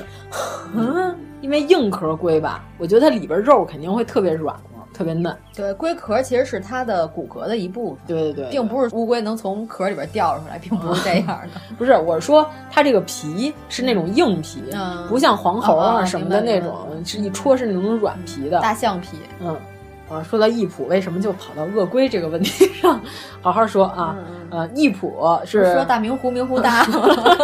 老专家给咱推荐的啊对啊，非常不错。嗯嗯，关键是什么呢？我觉得最好的是易普是真的是在一堆民居中间隐藏的园子。 嗯，其实大部分的苏州园林，其实它全都是应该在民居中间，因为你想，它本来就是这些贪官污吏。哎，富贵人家，说的都是，哎，可还真不是纯是经商的，嗯因为这个沈万三是吧？他也是，他应该是苏州人吧？这不是吗？元至顺间随父沈佑迁居平江路常州县东太村，今嗯苏州市昆山周庄。对，就是你像沈万三是苏州有名的大财主，嗯对吧？但是他没有留下什么名媛，就是所以说苏州大部分名媛都是什么呢？是确实是当官儿的，光环，对，你看好多咱进去好几个解说都告诉说什么呢？官场失意，哎 对吧？然后来到苏州，弄了一园林。我们说这都是失意的人， 对吧？没混好的，跑这儿来盖十这万么大园子，十万雪花银， 对是吧吧？这混好了得什么样啊？我的妈呀！ 三年青之险，嗯哎呀嗯，真是不可思议！就大部分其实也都是这些当官儿的，他本身他也是读书人，嗯所以说他有这个文人审美，嗯，所以他盖的这些园子，你就感觉这审美意趣方面就是不一样。所以说，大部分的苏州园林，其实它本来它都应该是在民居中间的，它不太可能说是像现在这种，就当街对面是大马路，对吧？这都是为了交通方便拓宽出来的。呃，易普它好就好在它完整了保留了它这个园子本身应该在的这个存在条件，嗯就是周围全是邻居，走了一个特别小的小巷，然后一个小门一穿进去后，一片荷嗯花塘，对吧？然后还有一个波光粼粼的阳光阁，挺漂亮，在里面喝茶。其实我觉得苏州的这文物保护好就好在哪儿啊？就是说你去逛这些民居当中的园子的时候，你不觉得旁边有好多高楼林立？你拍出的照片也没有说我拍这个房子旁边就是一大高 楼，对，旁边就是一个高架的一对个，， 没有没有，没对有，那样就看起来就特别破坏风景，对我回去还 得 P 麻烦，还得我 给它 PS 掉。嗯，还有那个苏州四大奇石，哎。嗯这不叫苏州四大奇石，就叫南方，因嗯为咱们非常了解的这个徽宗老先生， 对吧？曾经弄了这个花石 纲，对吧？弄好多太湖石，结果还没运过来，金兵就打过来了，嗯这些石头就散落在各处了，哦对吧？然后呢，这几块石头有的不少就留在了苏州。就是他说的四大奇石里边有这个瑞云峰，是在今天的苏州第十中学，但是呢，它和这个冠云峰和瑞云峰其实这俩都是在留园里头，是因为现在的苏州第十中学是原来这江宁织造给乾隆盖的一个下江南的时候一别馆，乾隆看中了这块石头了，把这块石头从留园挪到了现在的苏州第十中学，就是乾隆这个啊，确实是染指了不 少，你知道吗？对。 说说狮子林里也有乾隆的 一些嗯遗迹，然后有的人就会说：“哎呀，这两块石头要现在都在留园里头，就多好看啊！”但是现在也还可以看到一块儿，还有一块石头嗯是玉玲珑，这个在上海的豫园儿，啊哦 那就是以后去上海可以看一看。然后还有一个是骤云峰，就是在今天的杭州西湖。但是杭州西湖， 哎，我特别奇怪，都人已经那么多了，你 们为什么还要去西湖啊？这两天西湖的那报道一出来，我看那个人又是要挤到桥底下去的那种。其实西湖啊，就是只有在那几个大的景点儿，什么断桥啊、嗯雷峰塔那儿人特别多，但是它还有很多景儿，那些小景儿，你在里头逛的时候人并不多，是，但是断桥上的人 真是啊太多就了，别去断桥，上面有十几个 cos 嗯白素贞跟许仙，许 你也可以去 cos 法海嘛，把他们俩的手打 开，从中间嘿，然后呢再找几个朋友嗯 cos 成和尚，把他们俩揪开。，哦还可以 cos 虾兵蟹将进行水漫金山 多有意是思吗？嗯啊！我也可以 cos 那个闪 电。哎呀，那我们来好好说啊。啊，好好说，对对对，然后就说到这个冠云峰，还有一件奇事儿啊，就是当年这个冠云峰因为金兵打过来了，然后他在湖面上运的时候，这个冠云峰就掉在水里了。然后后来呢，等到这金兵退去了，人家就说我们再把这块石头再重新捞上来嘛。就是当初啊，这冠云峰它还有一个基座，是跟着一块儿做好的这个基座。这是传说啊，这不知道是真的假的，就是据说是基座也丢了，这个石头也丢了。然后后来呢，这个石头就是说盖留园的时候呢，其实是娶了他们家的闺女。嗯然后这老丈人就说：“那我就把闺女嫁过来，把这个石头给你陪嫁过来，一起，然后送到这个留园。送的途中呢，这个船啊出现问题了，这石头正好就掉到水里了。说哟，那得组织打捞啊。结果一捞，和那基座一起捞上来了。嗯然后人就说这是什么？这是灵石感应，对吧？这石头，然后也就是就是想跟自己这基座儿然后团圆，然后结果这个冠云峰捞上来之后，就是说成为奇石，然后后来也被 乾隆运到了 自己的别墅。就是现在，然后大家要去这个苏州的这个第十中学，就还能看到，它也并不很远，嗯就还在苏州市内，还是可以看的。只不过是我们主要先去这些卖票的景点儿嘛。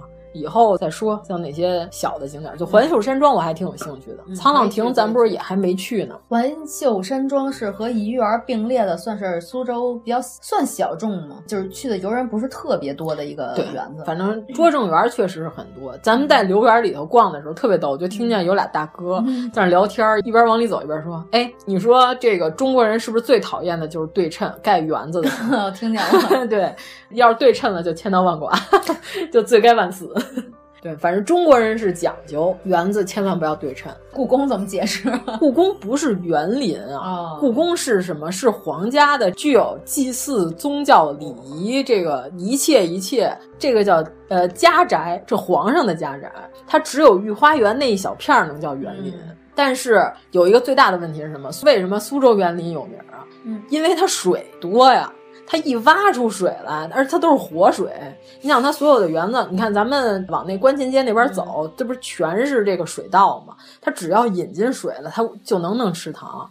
你想，那北京，你要是想引池塘，金水桥的水是从哪儿来？是从西山引过来的水啊！那挖了多长一条路？那只有皇上才能有这种手笔。那谁能说我说引过来一条河就引过来一条河？关键你得是清水啊！对啊，你不能说引到污水啊，你去你演龙须沟那不露脸， 那有什么意思啊？屋里引过来一条臭水， 天天在家里打蚊子， 这不露脸。你引过来的得是清水啊对对对，得是西山过来的水，那才高级呢。在家里盖一龙须 沟。对，鲜鱼口过去也有 水。哦北京凡是这些地名里有水的地嗯方，为什么下雨特别容易积水？原来它确实就是一个啊有水洼地，它有水。比如海淀，海淀是有水，对啊，嗯你想那下雨的时候是吧？金水潭那儿最容易积水 哎，。对，积水潭是真的容易积水，它原来就是凹下去的一片地，后来填上 对了。所以盖了一个积水潭医院， 专门看 膝盖，容易积水。运动损伤。 哎呀，太有意思了！哎，你说积水潭医院在那儿看骨科， 是不是有这考虑？就直接在这积水摔了一大屁墩儿，直接就去那儿看去了，就近方便，这可还行。嗯，嗯，咱们这算不算说的差不多了你说园林是吧？啊？苏州，那我再说一个我去了，但是你没去的，就是那天你都已经回城了，嗯然后我和妖老师还有一天，然后我是一个人去了一下怡园。哦，嗯，我的评价是非常好的，嗯因为一进门儿有一个茶室，里边都是老头老太太，就是特别生活化。你就一看就是那种人家每天拿一个老人卡刷进来，每天都在那儿喝 个茶，待一上午老的那年种卡 地儿，对，哦，哎，你的评价好像嗯咱们觉得只要是老头老太太多的地儿，肯定是好 咱的 们。还是喜欢老头老太太。这叫本地人，啊，对对嗯对，肯定是本地人多。嗯嗯，怡园它面积非常小，但是呢，有点像留园的一角的这种感觉。里边也是假山啊、池塘，这些都是齐全的，包嗯括有一些小路可以搞一些什么移步换景之类的。哦我觉得挺值得去的，用不了一个上午，有一个多小时 能你逛。像我逛拙政园一个半小时，狮子林狮子林嗯主要是小朋友当时玩在假那儿，山，哦对，在那儿玩了很久。狮子林吧，我走那条可能是最艰难的一条路， 就是它里边有一个用假山堆出来的一片曲径通幽的这么一个石林，呃石林， 然后这条路呢可以一直绕，围着整个这个湖绕一圈儿，旁边还有一个画舫。有有我有哦呃我记得是有一个画舫，然后绕完一大圈儿之后呢，可以再重新走到池塘前面的那一片。嗯我就是不知道为什么，冥冥之中啊，就绕了一条不得不走完的哎路。呦就如果你不走完，你是无论如何都出不去的这条路。那我还比较庆幸，我走的是一条一下就走出去的路。啊对，就是强迫之路嘛，嗯就我管狮子林叫强迫之林， 不灭之握， 特别让人受不了。严老师告诉我说，有那种一进去 我就在假山里边，也就拐了一个或者两个弯儿就出去了，对我就是走进去之后就变成一会儿上一会儿下，一会儿上一会儿下，太艰辛了。 对，然后一会儿在河边儿，就是能走到特别近，完全嗯就是能摸到荷叶的那么近，然后一会儿又在远处的这个长廊。进去的时候是游客，出来的时候是一个徒步的行者。 是猴子。嗯，嗯，那天早上啊我出去的时候，雨虽然已经停了，嗯，但是那个假山，如果说它有水，它真的是有点滑，还是有点危险性的。所以我建议，就是玩狮子林，如果你要赶上下雨呢，还是要穿一个便于攀爬的鞋。哎，我必须得说啊，可能是有王老师在这罩着，那几天天气真的特别 好，这有几滴雨也憋回去了。对，就是早上起来，我早上起来就是我走到狮子林门口，雨就停了。我还先开始还假模假式的打了一下伞，结果还晒得要死。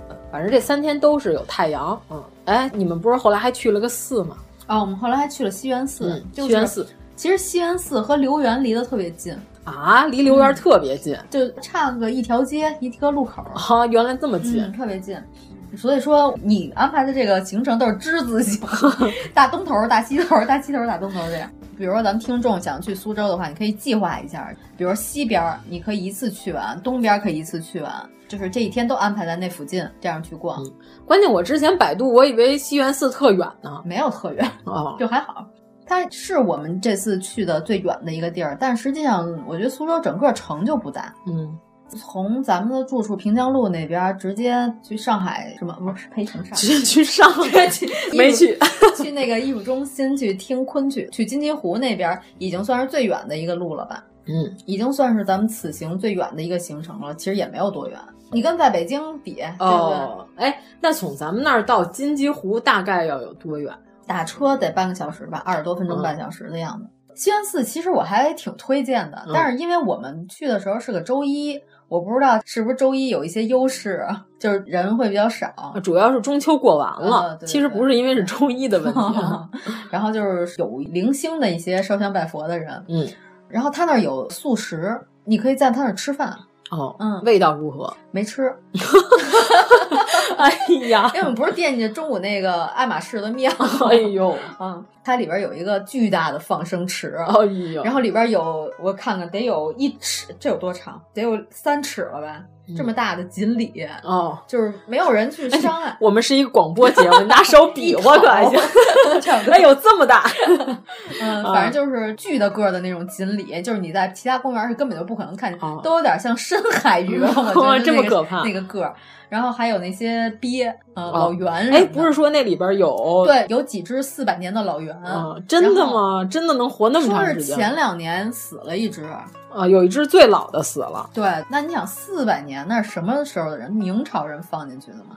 嗯，反正他肯定见过崇祯皇帝上吊， 有，嗯，我是没看见，但是他那儿给这个老袁塑了一个铜像。哦，我们还说呢，这个是一比一的吗？，只要你活得够久，你也可以得到一个铜像是有名的，哎西安寺，它有一个罗汉殿，这哦是一定要去的。它里边有一个悬塑，嗯因为它是庙宇嘛，就是肯定留下照片会非常少，因为好多人在寺庙里很少拍照。嗯，它里边有一个悬塑，我觉得那个还算是西安寺比较有艺术价值的一块。是清代的吧？我记得应该是就那个水平吧，其实跟北海里的那个要嗯 北好海的好点儿有些。北海的那个是嗯后修的是吗？北嗯海的，乾隆给他妈做寿的那个。对，那个悬塑是八十年代后修的，哦嗯，，北海那个是后修的，西园寺那个应该是清朝的。北海的那个也叫小西天也。哦，哦对，如果它没有被毁呢，它有可能与山西的这个隰县小西天哇可能有一比，但是呢，它已经被毁了，现在变成了一些非常劣质的东西，所以大家千万去北海不要看那个。可能找都是河北的工匠 来复制的。那天你们不是给我看了西园寺里的悬塑的照片啊啊对对吗？对然后我说这个看这个开脸儿嗯，看这个菩萨的脸儿，我觉得大概应该是到不了明，嗯，可能就是清朝一系列的。那个反正里边没有什么人管，嗯就是你愿意拍也可以，但是我总觉得一屋子罗汉，你在这儿拍照有点瘆得还慌。拍呗，我觉得无所谓。对，你看白马寺那个故宫大佛堂的那些，就搬过去那里都可以随便拍。对，关键是它什么呀？特逗，因为是清朝塑的罗汉嘛，为了保护它，拿玻璃全做成玻璃的，嗯罩啊加上玻璃罩。但是呢，有的像这个长眉呀、 什么，它这手是伸出去的，它就在玻璃上掏了一洞， 让那手这伸出够来了。，哎，有点像这个东京动物园握手水塔， 哎呀，有点儿有点儿，但就是它那小水嗯塔，对可以把手伸出来对对对拿鱼。嗯对，但它那洞还掏的非常 不圆，特别的逗。哎呀，嗯真是非常对奇你们猎有奇。时间如果嗯去的话，可以去观赏一番。嗯嗯，反正苏州就有名的建筑师，刚才不是说了吗？嗯就是很多园林的著名的设计师，然后也有不少园林的主人自己参与设计的。嗯就是里头其中最有名的一个叫蒯祥，就是他此生最最有名的一个设计作品是什么呢？是天安门， 哦， 天哪这个太有名了，嗯是吧？天安门，咱顺便说一下国庆这阅兵啊有啊啊是吧？非常嗯振奋人心。嗯对，然后这个那电影儿《我和我的祖国》我和还，我的祖国我和我的这祖个电影国，对，又是一个不能给陈凯歌机会的话题。哎，咱到时候三观电影节啊再行说。行反正我是看他第一个是《开国大典》这个黄渤演的那个，嗯我最喜欢的是这个故事。嗯，对，一个是黄渤的演技好，黄渤演的谁呀？呃，你这个你得看呃，嗯不能剧透啊，对对，因为，他演的这个角色是真人真实事件改编，嗯，就是除了黄渤之外的后边那几个，就是有几个是有这个人，但是事迹是虚构的，但是黄渤的这个呢是真人真事儿来改编的，那我能进电影院以后就看完黄渤这段就走 了。后边的那个张译和任素汐的这个嗯也挺好看的。我觉得张译老艺术家呀，真的，你就演这些政治正确的电影吧，像《绣春刀》那种你就不要参与 了。哎，他演《绣春刀》也还行，也还行，但是呢，他一出来，我就是觉得嗯是就一是个下五洋捉鳖 那不是就是一个那个八九十年代部队的那范儿就起来了。个，他演的是锦衣卫啊。他演的是锦衣卫，但是我嗯最开始看张译的表演是那个《士兵突击》，他演许三多的班长。哎，可是《江湖儿女》里他演那受骗的丈夫也挺哦，对好。对对，那个也很好，那个也很好。嗯，对，我觉得他还是徜徉在现代剧里比较好。就是他演的，反正就是那种就倒霉吧唧的那个样子，非嗯常好他。演古装片儿特 穿越，我感觉出戏啊，有点嗯出对戏，对嗯，不太适合古装版对对的。但是他拍魏忠贤马屁那两场戏演的还哦可是以，吗就是下河给魏忠贤捞鱼，那人家好歹也是一话剧演员。我就觉得这两段儿演的不错，嗯后边那一些就有一些强行。有人说告诉从头哭到尾，啊说啊这个哎夸张了眼波有点太浅了吧，嗯这也能哭到尾。就先开始有一些感动，就黄渤那嗯段儿演的还可以，主要是因为他真人真事改编，演完了他还要把这个历史的真实照片给你放出来，哦然后就哦原来这个人就是他呀。哦这张照片太有名了，哇所以你得看。 哎，这你张 说呃戳中我的兴趣点啊，了，就是这这嗯张照片这么有名，原来这个人就是他呀！就是之前不知道，就以为这个背景里头这么多人，然后不知道这个人原来是干这个的，激起了我的你好奇得心，看了才知道。对对对嗯，国庆就看了一个这个和一个罗小黑啊，罗小黑不是评价挺啊，好罗小黑我觉得比哪吒好看。啊比哪吒还好看，对对对，我并不是说技术上嗯和画面上。因为它是二 D 的嗯，它有自己的风格，嗯你不能说这三 D 就比二 D 的高明，也不能说这二 D 就比三 D 的要好。嗯罗小黑是有单元剧，我今天早上刚把这二十多集都给刷完了，五分钟五六分钟一集，它有这个完整的世界观，在我没有看过它所有这些单集的情况下，就我只看了它电影版，一点都不影响我看懂它的世界观，我一下就看懂了，而且还比哪吒的要好。因为罗小黑我一直知道，但是我没有关注，就是我一直以为可能是不是会有点低幼，不不并不，不完全不低一幼样啊！哦但是这个罗小黑的世界观的构架完全凭空，就是平地起高楼，哎就是我构架了一个属于我的世界观。哦真的对，然后哪吒是我根据历史故事和神话故事改编的，就是他们俩的立意来说，我觉得平地起高楼，嗯就是原地抠饼、嗯当面拿贼这种，要比这个呃就有现成儿的，然后我来细说，我觉得这个要比这个高明。嗯，然后，并且罗小黑里边没有这么多屎尿屁的笑话，就是是高级的幽默感。哦，而且还幽默，对，我在电影院里看的时候，我周围全是高中生，啊还有一些可能是大学生，也有可能有初中生，但是没有特别小的小孩儿，有一两个。然后看的时候，全都笑得前仰后合的，然后就欢呼鼓掌，特别开心 真的假的啊。那我得关注一下这个事对，儿。然后主要是里边这个罗小黑啊，他先开始他头发是黑的，它是个它是一只黑猫。然后它变成人的时候呢，它那个毛是黑毛，而且它那个头是那种圆咚咚的那种爆炸头。嗯然后后来它变成白毛了之后呢， 有一小孩儿在底下喊：“这不就变成喜羊羊了吗？” 我觉得还挺像，是挺像喜因羊为羊的头。上还有两个猫耳 朵，是吗？对我好在意啊，就是我好想知道他后来有没有变回黑毛，所以我又看了单元剧，嗯，没有变回，还是 白毛的，嗯，挺好看的。我建议你在它下架之前赶紧把《陆小飞》看了。 行行嗯行，可以可以可以，这个可以有。对，反正国庆我看的这俩电影都还行。哎呀，怎么我们突然又 从苏州又蹦到了这个？就本来我们说的是要给大家我觉得咱们已经说了 将近两个 小时了，然后除了苏州以外，没啥都有哎说任何说地方。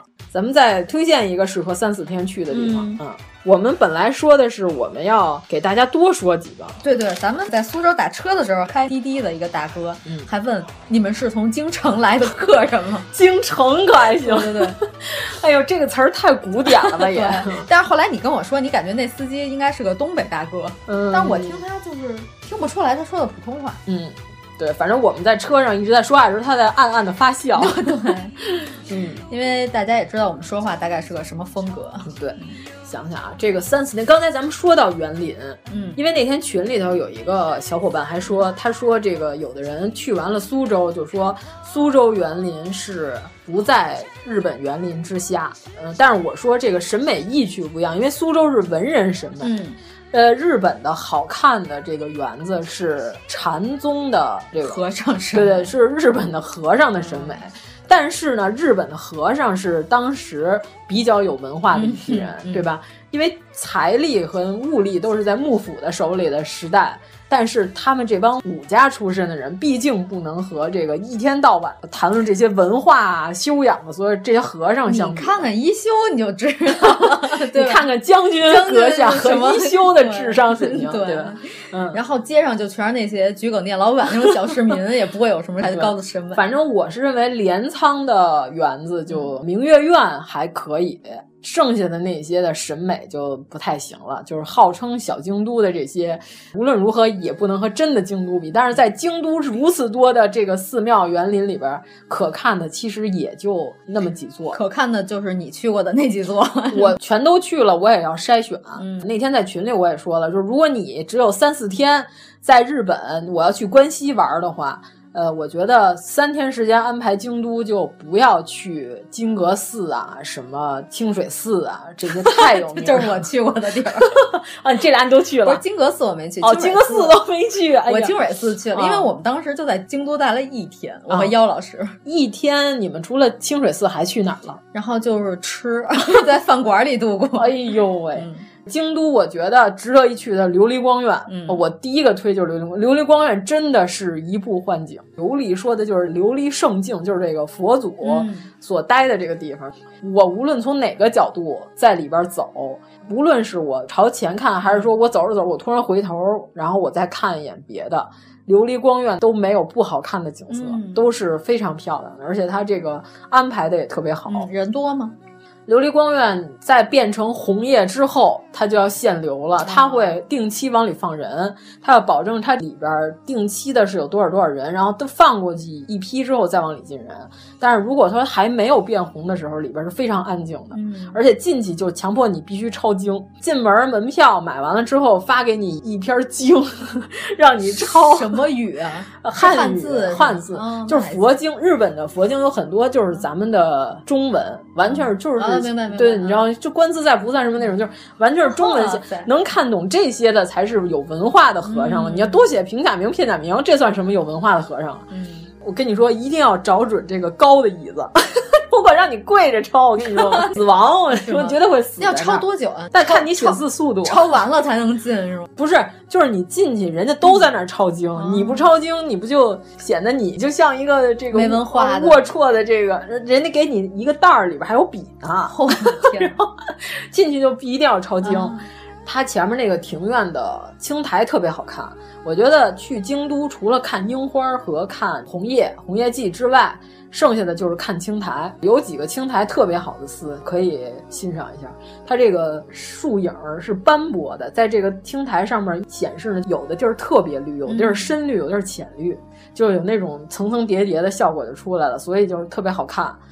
他就说，你抄完经，你的心静下了，你才能游览我们这个寺庙。嗯原来如此，对，不像这金阁寺一进去就是哎大金子嘿， 你一进去你就金光灿灿嗯啊，所有这些游客你知道吗？甭管是哪个国家的，就看见这金子贴的，而且金阁寺它本身它也是一个新建的 建筑，幸亏我没去， 对啊呀、要把我从 寺上咧下了。原来那个建筑一修里边啊儿对 是吧对对对？对转场的时候对对老有那个嘛，对嗯就是在咱们中国人的眼里，金阁寺最有名的就是这个。这个琉璃光院我是首推啊，还有一个是三千院， 嗯，这个就远一点儿，我就评为京都的平谷，这 可是够远的啊，但是京都的平谷 和咱们北京的平谷，你按等比例，哦对，吧？还得等比例啊。对你，你算算，要坐一个公共汽车是一直要开到山里去的，哇，嗯那可能相当于北京咱们这边到通县，啊、差不多，嗯差不多。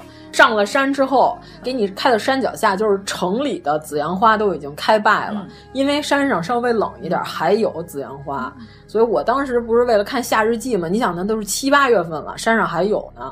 其实三千院是一个看紫阳花开最好的时候，是特别有名的一个寺院，在京都就可以直接去那儿看。旁边有一个保全院，就是一个稍微小一点的，但是也很值得一看。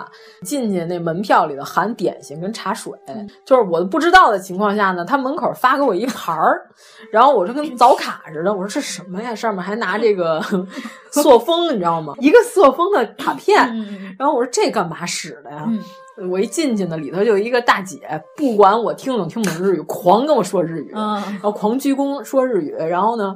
听不懂的情况下，她看见我手里拿那卡，她就给拿走了， 然后就离开了。我说这什么意思？等到我们开始坐那儿的时候，它里边有一棵巨大的一棵树，整个庭院就是为这一棵树盖了一庭院。嗯哇，整个这一个庭院里只有这一棵树，这棵树我给你看一眼，啊就是这样的。嗯，这个是我跟树的比例。谁能看出这是你 来？那这种装逼的这种、嗯呃，是吧？好吧假装在一棵树前面，我进去之后，我在那儿坐着，我说这庭院挺好，挺凉快，是吧？坐那儿欣赏一下，嗯因为那京都市内那个热呀，这一整天我一点儿都不想上厕所。你想想这汗得出成嗯什么样，全都跟汗走了。就我们是在一个自动售卖机买了一个超强碳酸，就是加强版碳酸的饮料，苏打水，没有任何糖啊，因为你要喝糖水，越喝越渴。嗯，对，喝完这个苏打水，我们往前走到下一个自动售卖机的时候，我又渴了，就这么喝水，你知道都是那种吨吨吨吨吨这么喝天哪都不行。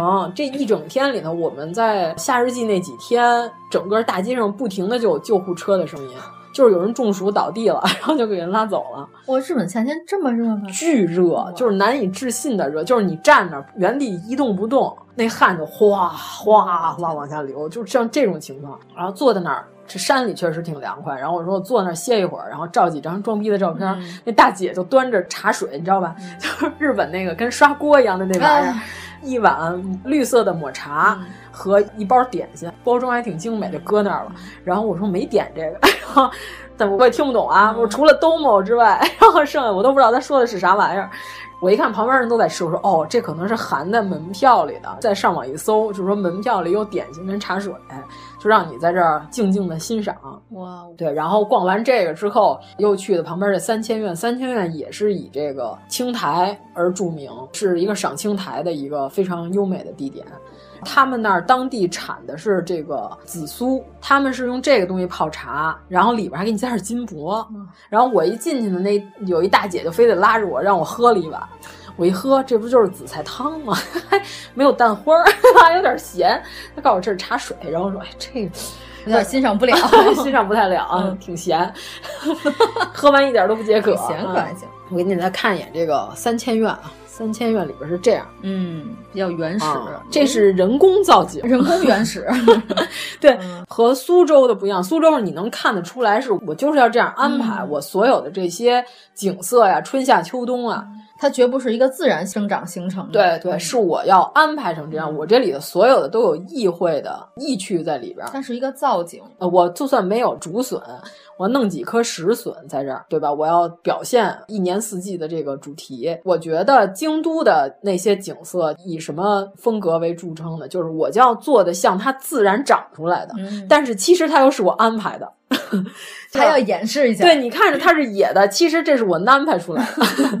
这两棵树之间的这岔子中间，我必然我能看见一个寺庙的房间。嗯，这两棵树是我安排好的，但是你看着又像它不小心长在这儿的，就是它是要追求这个风格，因为禅所谓的这种思路嘛。你看我这一片青苔特别美，旁边我要种一棵巨大的山茶花，这山茶花落在这青苔上面，这个怎么形容这种感觉呢？这只有你去了你才能感觉得出来。然后还有蓝山，我就推齐王寺。就是蓝山齐王寺，是你在网上搜日本人有一个著名的一个艺妓老姐姐，这老姐姐特别有意思啊，就是年轻的时候爱上了一个外交官，这老姐姐就把自己的小拇指给切了，切完之后跟这个外交官跑了，跑到国外之后呢，过了几年之后，他们俩又分手了，分手之后呢，这老姐姐又出柜了。和另外一个女的好上了，等于说她这个人间繁华是吧？这红尘作伴， 活得潇潇洒洒，这一辈子她都已经看见啊了，，晚年之后就在这齐王寺出家了，活到了高寿是圆寂。这老太太年轻时候是一个名妓啊，风华绝代，好像现在在网上还能搜到她年轻时候的照片儿。这么个老太太是在齐王寺出家，在这圆寂之后呢，这个寺庙现在有人管理，但是没有住持了。这个我觉得是蓝山首推的一个安静的又美丽的寺庙。一进去你就感觉是虫师，你看过吧？就是日本的动画片《虫师》，你一进就感觉这里边是虫师的那种世界。蓝山本来在红叶季的时候是很吵的，你想坐蓝山小火车的人是吧？到哪儿都一大堆游客，尤其是那竹林那条路，那条路如果是没有游客的话，是挺美的。然后月光洒下来啊，旁边都是竹子呀、 但是那挺吓人的。但是那条路上现在有十万多人，就一点都不吓人。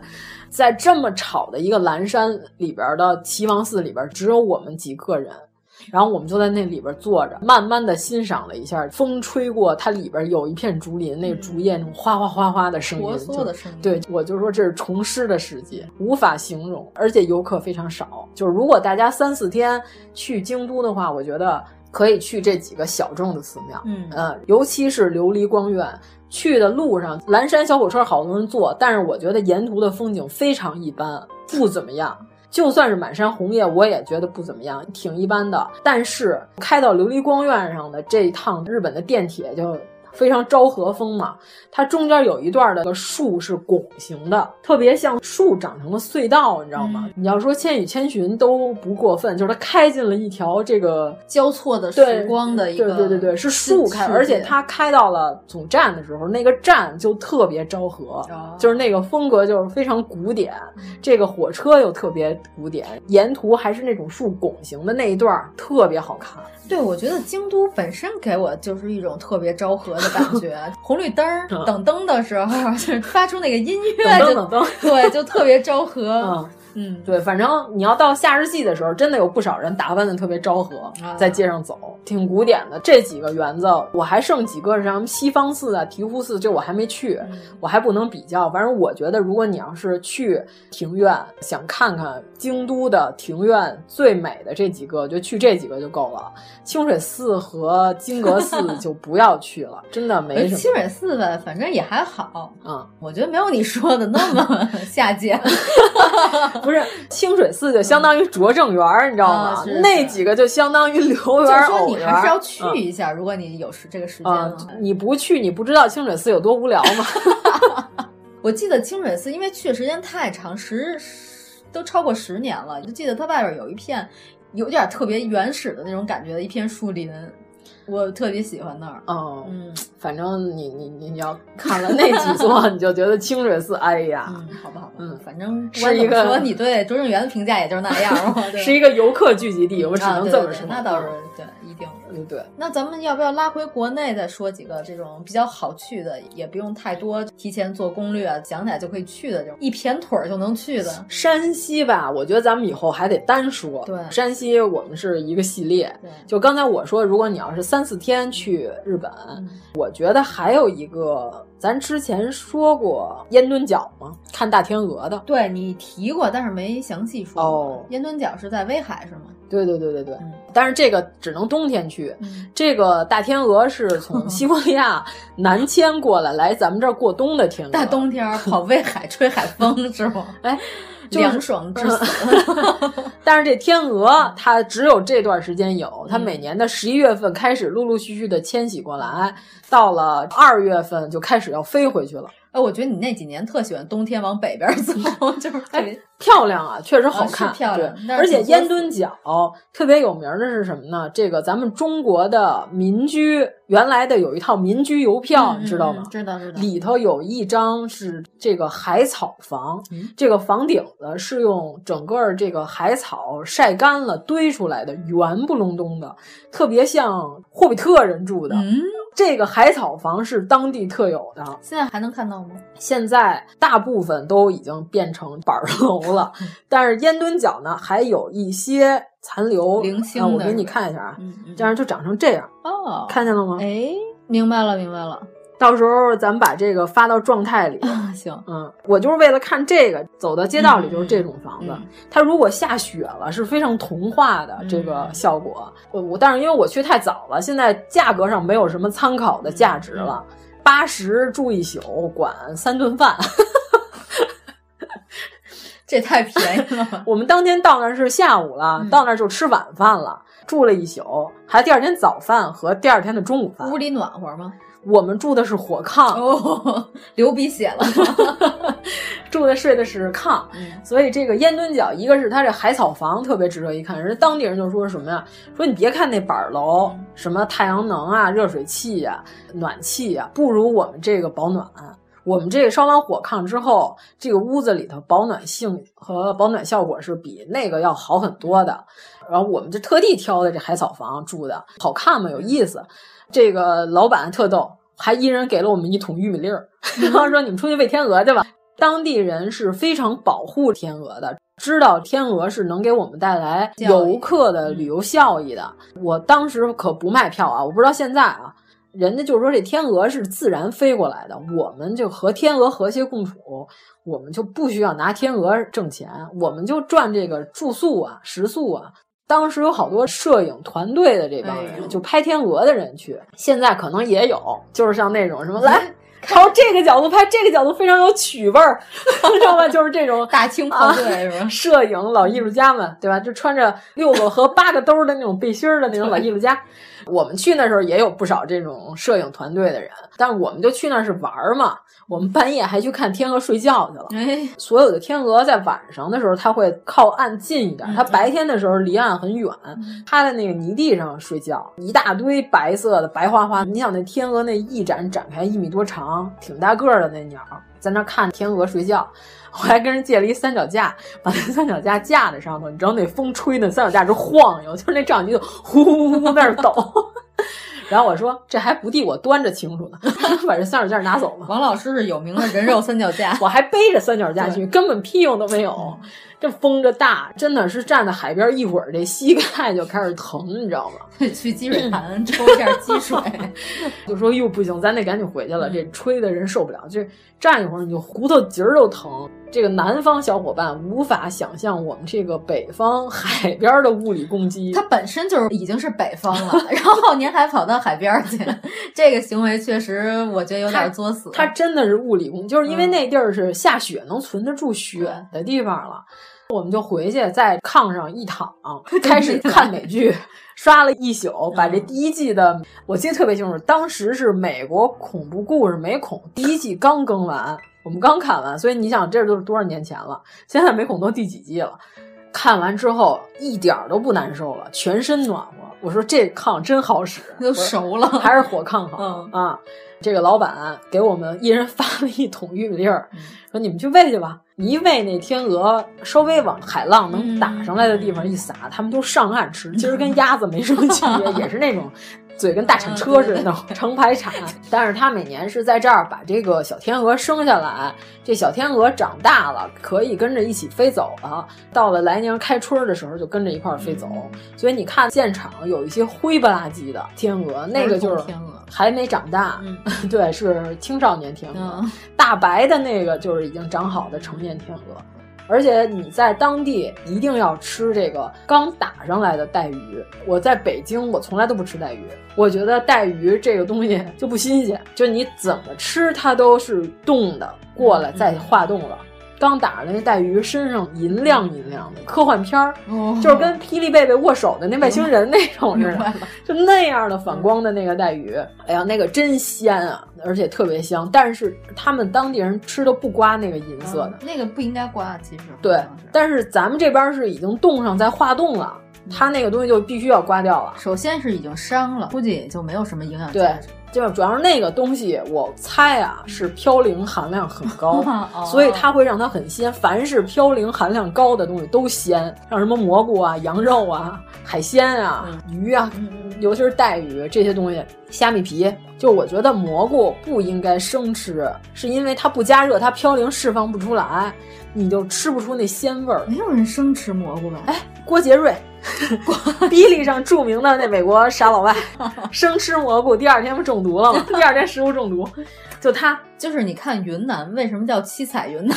就飞完蘑菇以后看什么都是七彩啊 的。就郭杰瑞就是是生的吃是的蘑菇，确实有一些蘑菇是可以生吃的，是可以凉拌的，但是它肯定没有加热的好吃，是因为它嘌呤无法释放。当地那带鱼，它平锅给你一加热，那带鱼那个鲜啊，就无法比拟。就是你一定要到海边儿才能吃到。我们早上起来还去赶海去了呢，拎俩小桶儿，跟人当地人捡赶了去了。就是趁着它涨之前，因为大黑星半夜的你看不见啊，哦天哪！你就得早上起来天刚慢慢亮的时候，然后就那呃潮还没长起来。啊对对对，剪完之后一会儿那个水不就上来了吗？就是赶海去了， 然后我拿俩小桶儿弄了点儿蛤蜊，就能看见那些渔船早上起来就过来了。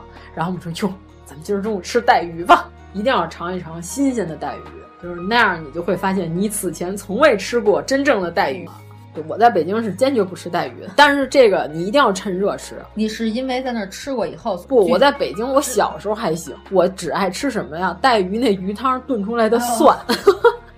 要是有这么一道菜叫鱼汤炖蒜，我一定会买，你知道吗？就鱼给我扔掉，那你成本有点高、因为你想，这嘌呤都释放出来了，都被大蒜吸收了，对吧？大蒜里边又有一些芳香烃，你一咀嚼，那你嗯刺激你这味蕾，那你又是嘌呤又是芳香烃，你说这东西它得多好吃？ 那你还是好吃啊嘌呤， 还是化学这块？嘌呤爱好。就它为什么鲜啊？它就是因为这个，对吧？咱没有痛风，咱可以吃。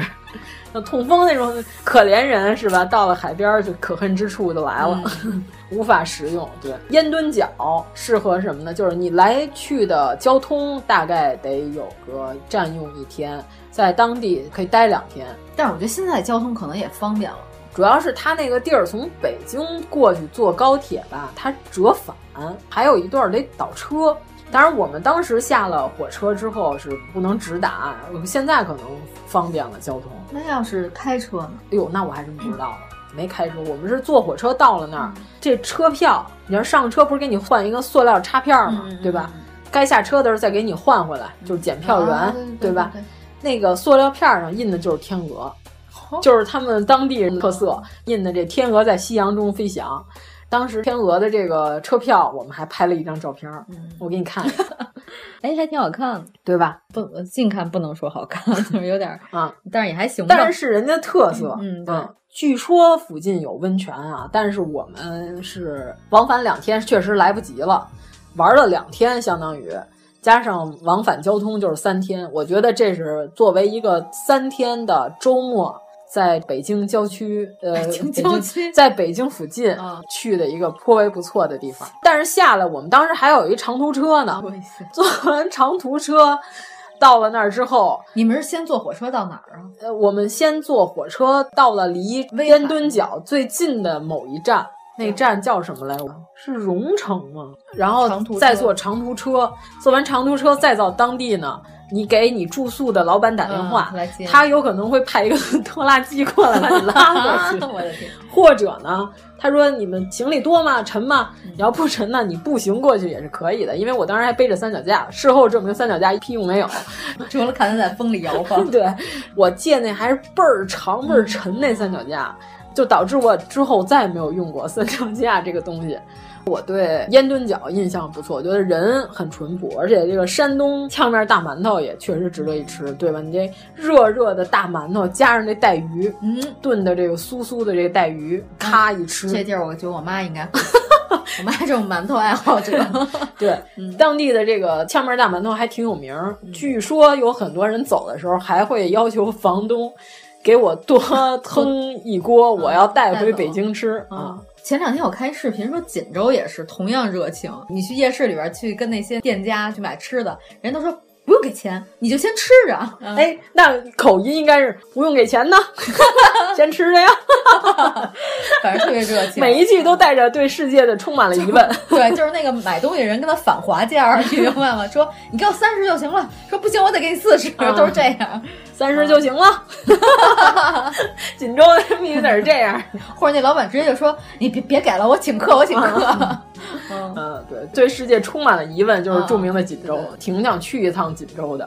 哎，你因不为是去过吗？我上次去的是盘锦，盘哦，盘锦不是锦锦州对哦这是俩地儿。嗯盘锦是看红海滩去了，哦就盘锦我没有推荐，就是因为我觉得不如看大天鹅有意思。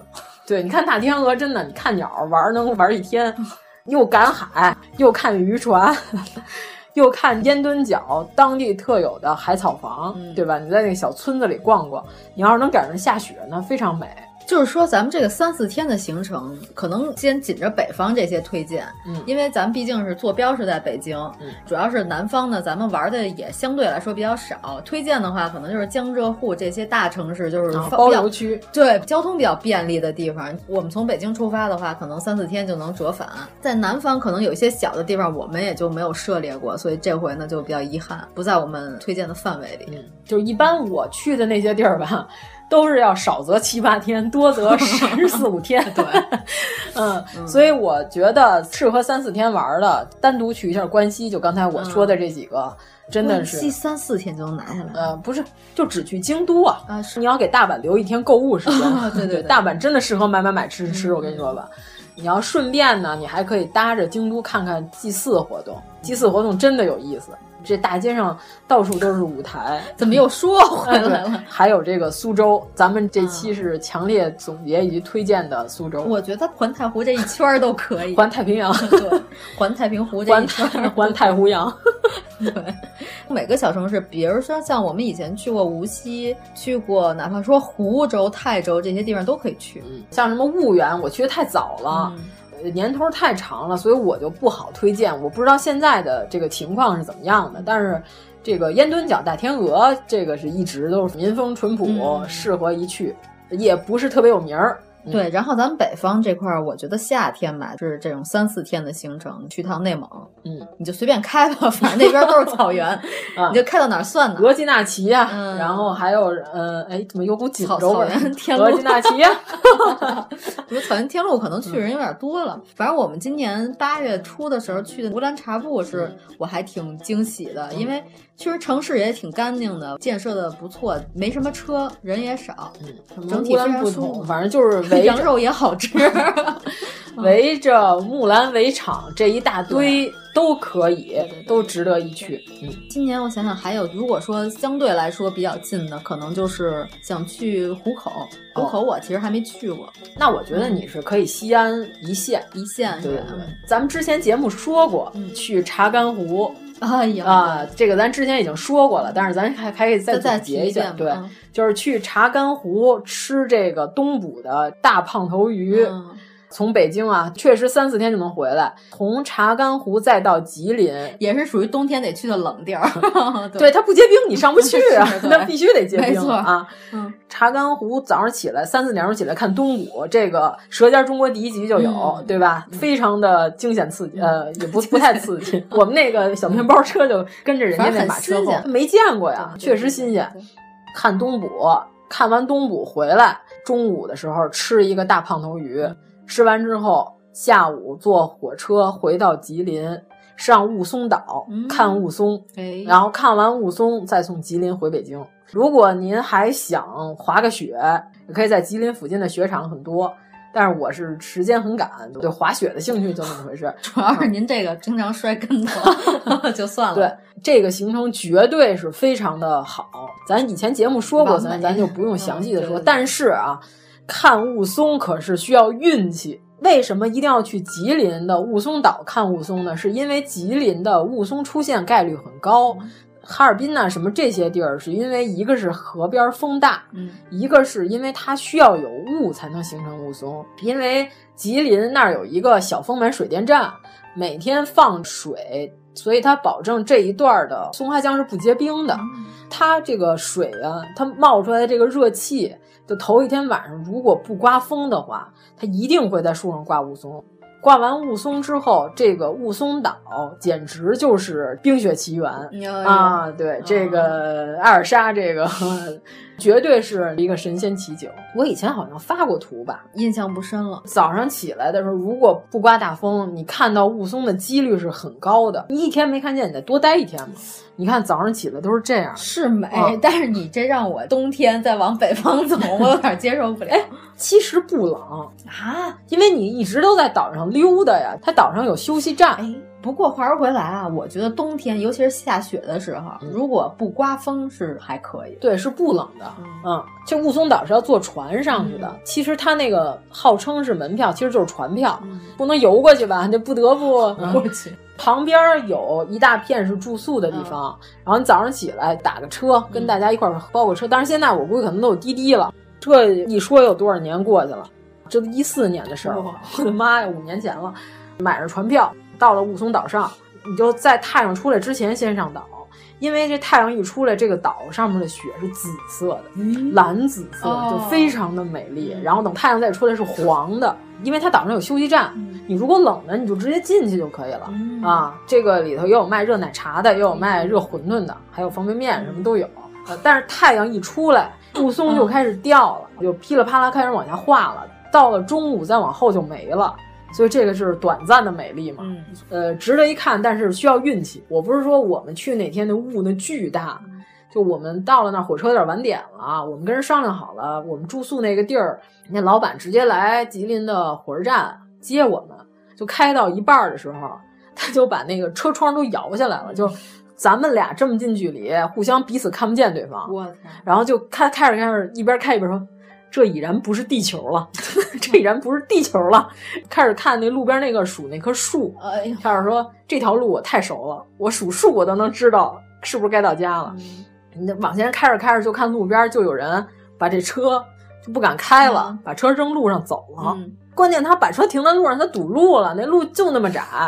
一伙人就开始把那车嘿嘿嘿嗯推到沟里，啊 然后把他推 走，后边的车接着往前开。嗯我说哟，这有点意思，我想知道他明儿他怎么把这车从沟里弄出来。他自己先干的缺德事儿， 对是吗，就是一帮人凭着把他车推到沟里去了，那你就不能赖别人，还有一些后续 的对这个措施。就是他不敢开了啊。关键那个雾真大呀，哎那你停你也得停边儿上去啊。对。然后关键就是我们先开始在查干湖的时候，嗯我们住的那于老板他们家，他是承包制了，现在就是他就是渔场的负责人，嗯住他们家还跟我说呢，跟你说吧，绝对看不见雾凇。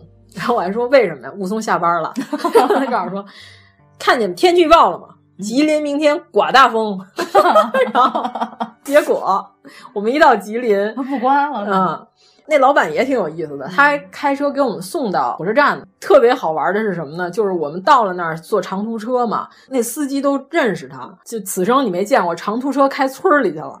然后 他还说：“是不是那谁谁家？我给你们送他家就行了，我认识他们家。”这有点太热情了， 我们去的时候是长途车给我们送到那儿， 正好然后回火车站是老板开车给我们嗯开到火车开站，回 北京。那倒没有。哦，然后一路上还唱歌呢，哎呦，他特别开心。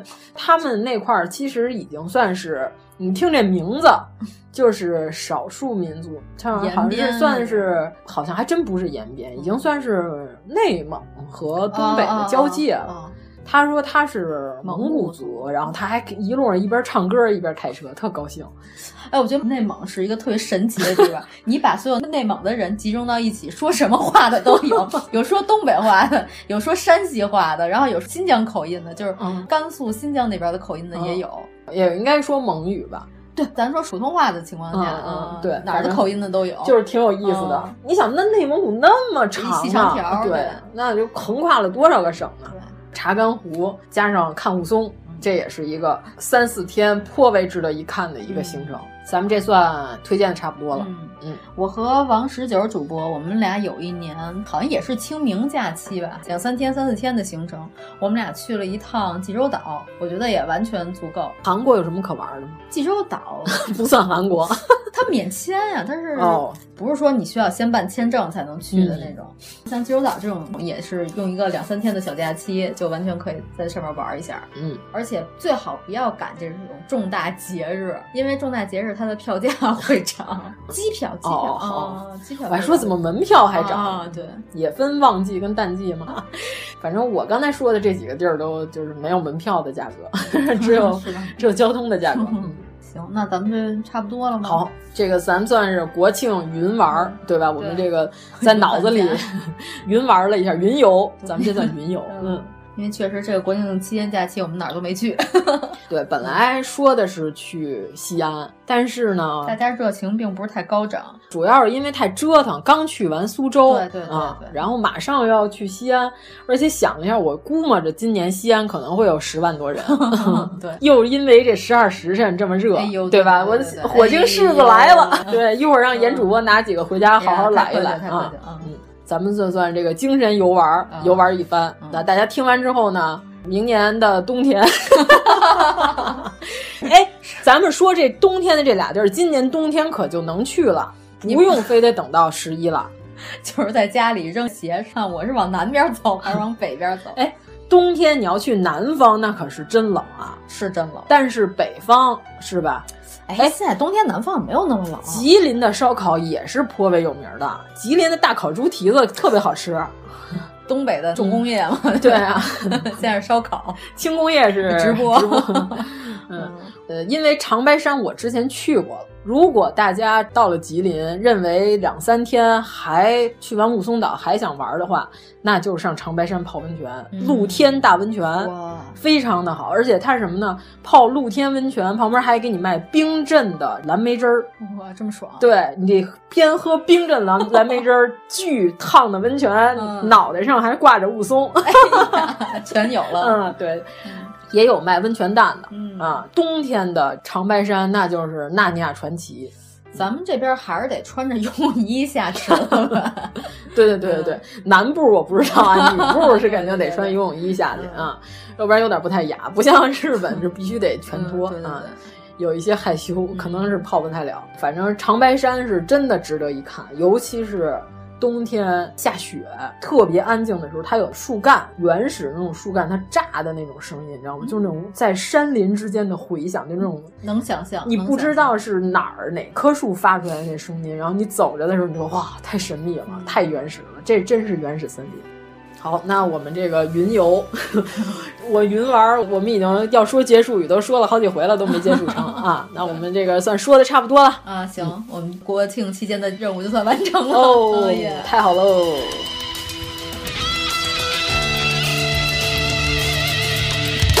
如果您喜欢我们的节目，请在微博和微信公众号搜索“一九八三毁三观”，给我们留言，告诉我们你的三观故事。走四方，路迢迢，水长长，迷迷茫茫，一春又一庄。看斜阳落下去又回来，地不老天不荒，岁月长又长。走四方，路迢迢，